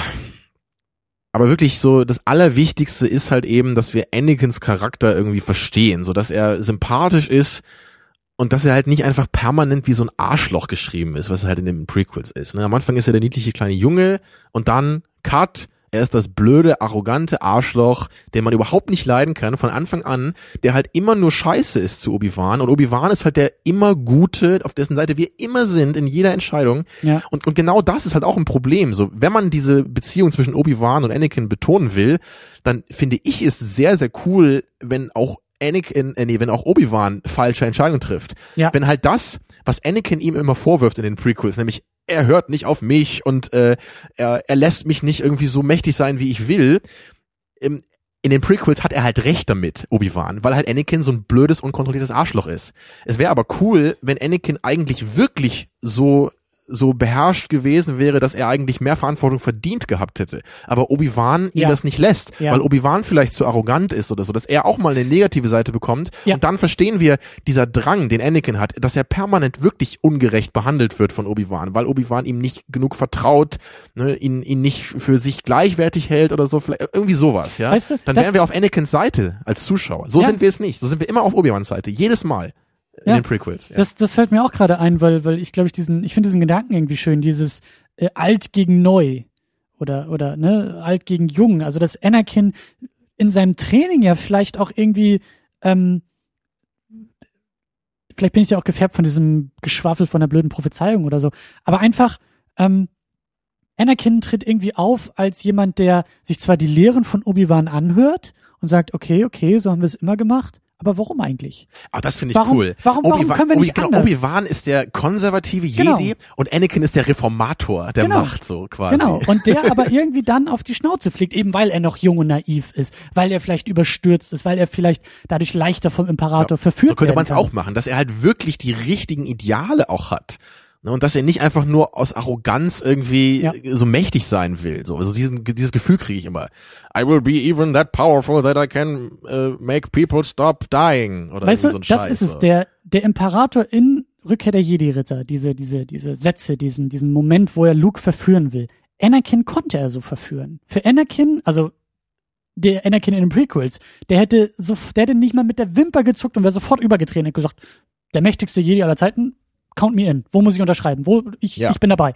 So und für Luke ist es halt nie wichtig gewesen und da unterscheiden die beiden sich ja. Ja, und er kann ja auch gerne Anakin kann ja auch gerne mächtig sein wollen für das Gute. Also das, das haben sie ja auch versucht anzudeuten, ja, eben, aber ne, das dass ist er ja das überhaupt will. Nicht, das hat überhaupt nicht funktioniert. Genau, aber das aber das kann man ja vielleicht schon, wenn er halt wie du sagst, so wenn er halt irgendwie neue Ideale hat und halt meint so mit einer vielleicht mit einer friedlichen Neuordnung oder so dieser Gesellschaft, die wir hier haben, ne, das würde halt auch gut zu deiner ersten, äh, zu deinem ersten Plan passen, so dass halt die diese Jedi-Gesellschaft schon so am Aussterben ist, ne, und dass, dass die auch so ein, so ein bisschen mystisch sind, eher noch so ein, so ein, äh, so ein äh, Überbleibsel aus einer anderen Zeit. Ja. Und dass er eben versucht, so da so trotzdem die alten Stärken der Jedi irgendwie wieder zu reaktivieren oder so, ne, aber natürlich auf eine friedliche Weise so und dass er halt das einfach, dass er halt immer immer Konflikte bekommt, immer Widerstand bekommt, selbst aus den eigenen Reihen quasi genau. von Obi-Wan. Genau. Und dass ihn das irgendwann so sehr halt zur Verzweiflung treibt, dass er halt ne, dann eben mit dass er halt verführt wird von dem Imperator, mit ihm vielleicht das Imperium aufbaut oder auch nicht, wie auch immer, ne? aber das könnte man vielleicht so machen und dass er dann halt erst, erst versucht, da halt das Imperium auch so zu nutzen, um halt end, endlich die Sache wieder in Ordnung zu bringen, ja, so die, ja. die Gesellschaft wieder in Ordnung zu bringen. Und dass man dann vielleicht echt so einen, einen Film oder einen halben Film hat, hatte, was du auch meintest, wo das Imperium dann existiert, aber dann eben die, die noblen Absichten von Anakin auch immer weiter verschwinden oder so. Das, kann man jetzt im Grunde auch ewig weiterspinnen. So, da gibt's halt so viele coole Ideen, die man sich da überlegen kann. Ja. Was ich halt nur schon sagen würde, so bei all meinem Hass auf die Prequels, den Grundgedanken dahinter, so mit dem kann ich mich auch mehr anfreunden als noch vor ein paar Jahren vielleicht so. Das hätte alles sehr, sehr anders sein müssen von der Ausformulierung, aber so wirklich nur die ganz basale Grundstory von dem, was passieren soll in den Prequels, ne, mit mit dem Aufstieg so von Anakin oder naja, Aufstieg und Fall dann zur dunklen Seite, der Erschaffung des Imperiums, der Freundschaft von Obi-Wan und Anakin, die dann eben zerbricht. Ja. Das ist für mich auf jeden Fall eine prinzipiell sehr ergiebige Geschichte für so, ein, für so eine Prequel-Reihe. Tja, und in den nächsten Wochen werden wir dann uns angucken, was aus dieser ergiebigen Idee gemacht wurde. Ja, aber vorher brauchen wir, glaube ich, noch ein wenig schon, schon Zeit, schon Frist. Genau. Ja, ein bisschen was für die Seele. Wir werden, glaube ich, vorher auch noch das eine oder andere Mal ins Kino gehen. Genau, aber das ist auf jeden Fall doch was, was wir hier ähm, in der Mitte des Jahres abhandeln müssen. Ja. Tja. Damit schließen wir erstmal die Star Wars Trilogie ab. Die ursprüngliche. Die ursprüngliche. Genau. Schön. Ja, mit Spaß dem gemacht. schwächsten Film der Reihe, aber trotzdem mit einem schönen Abschluss irgendwie und ja ich sag ja dafür, dass es, also merkt man im Film durchaus auch noch an, dass es wahrscheinlich gar nicht immer so geplant war, dass das irgendwie alles so endet. Es ist doch irgendwie gut zu Ende geführt. Ich bin auch gerade dabei, mir die TV-Serie Lost nochmal wieder anzugucken, nach Jahren so eine zweite Sichtung und die ist ja berühmt berüchtigt dafür, dass da irgendwie äh, nie äh, geplant war oder oder gewusst äh, war, was irgendwie geplant sein soll und äh, ah, jetzt haben wir es rausgefunden oder doch nicht? Naja, und Oder stand noch eine weitere gut. Verschwörung hinter der aufgedeckten Verschwörung? Ja, ja, so ungefähr. also wenn du wissen willst, wie man, wie man so Dinge nicht gut zu Ende bringt, dann mhm. guck dir mal Lost an. Aber irgendwie schon so, ich finde, trotz der Probleme, die jetzt Episode 6 hat, es ist halt wirklich, wie schon gesagt, irgendwie ein schöner Abschluss der Trilogie, weil er halt auch nicht so, so wie Back to the Future 3 zum Beispiel, der, der fällt für mich halt irgendwie immer so da raus. So, obwohl ich halt, also vielleicht nicht so sehr von der Qualität, weil ich den zweiten ja auch nicht so gerne mag wie du, aber der, der zweite Back to the Future Film, der macht halt trotzdem viel mit dem ersten so noch, ne? Oder der führt da irgendwie trotzdem manche Sachen halt weiter. Und der, der dritte Film ist einfach nur irgendwie, ach guck mal, wir machen jetzt irgendwas mit dem Wilden Westen. So, das hat irgendwie gar nichts mehr damit zu tun. Ja. So, und das ist jetzt eben Episode 6 halt nicht. Der, der, der knüpft halt wirklich noch an das an, was vorher halt aufgemacht wurde. Ja. Er bringt es vielleicht alles ein bisschen überhastet zu Ende, aber immerhin ist es ein richtiges Ende. So, weil ich meine, brauchst du wirklich Back to the Future 3 irgendwie so in der, in der Reihe irgendwie ich, ich finde irgendwie nicht so. Der, der ist so, der ist irgendwie so belanglos immer dabei. Auch wenn man den ganz nett gucken kann vielleicht.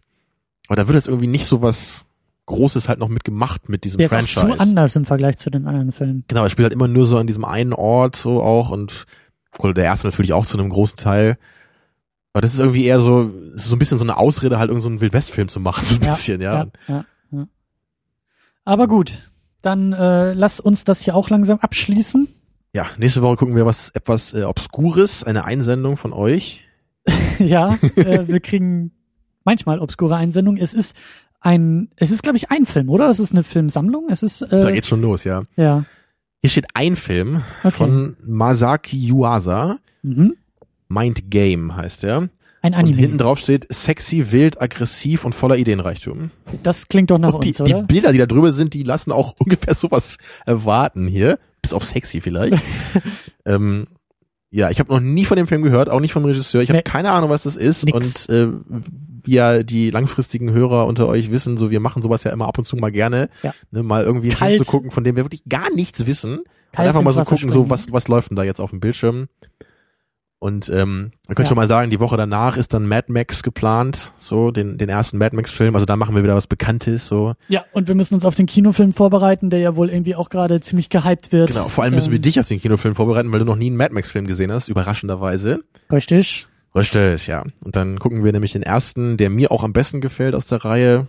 So, den, den zweiten mögen auch viele gerne und der dritte ist generell so eigentlich ziemlicher Trash der, mhm. von den ursprünglichen Filmen. Aber so der, der erste ist wirklich ein ein cooler Film eigentlich, der mir wirklich auch ein bisschen am Herzen liegt, so auch wenn der auch einige Okay. Probleme hat. Also gerade das Setting da und diese, diese sehr billige Produktionsweise, das, das hat schon was. Und Mel Gibsons, ne, erste riesige Rolle. Ja, Ich bin gespannt. Aber genau, aber erstmal, erstmal erstmal Mind Game, den Genau. irren Anime aus Japan. genau. Schauen wir mal, was uns da erwartet. Ja. Ja, dann äh, hoffen wir mal, dass einige Leute das auch schaffen, sich den anzugucken hier für die Episode. Ich habe keine Ahnung, ob es den irgendwie gut verfügbar gibt, aber äh, schaut mal herum und äh, Sonst müsst ihr einen Podcast aufmachen, damit euch Leute den zustecken. Klappt oder so, oder so, ja. Gut. Ja, so, Dann- ich bin echt erschöpft. Das ist Ja, über das- Star Wars zu reden ist immer so eine Herzensangelegenheit und da Ja, hat man immer viel Rededrang und Ich wollte gerade sagen, Emotionen. da sind auch äh, zehn Stunden noch zu wenig, aber ja, deswegen machen wir noch drei Folgen in nächster Zeit. so. genau so. Gut, äh, dann bis zur nächsten Woche. Genau, erholt euch gut von dieser anstrengenden Episode. Ja. Ciao. Tschüss.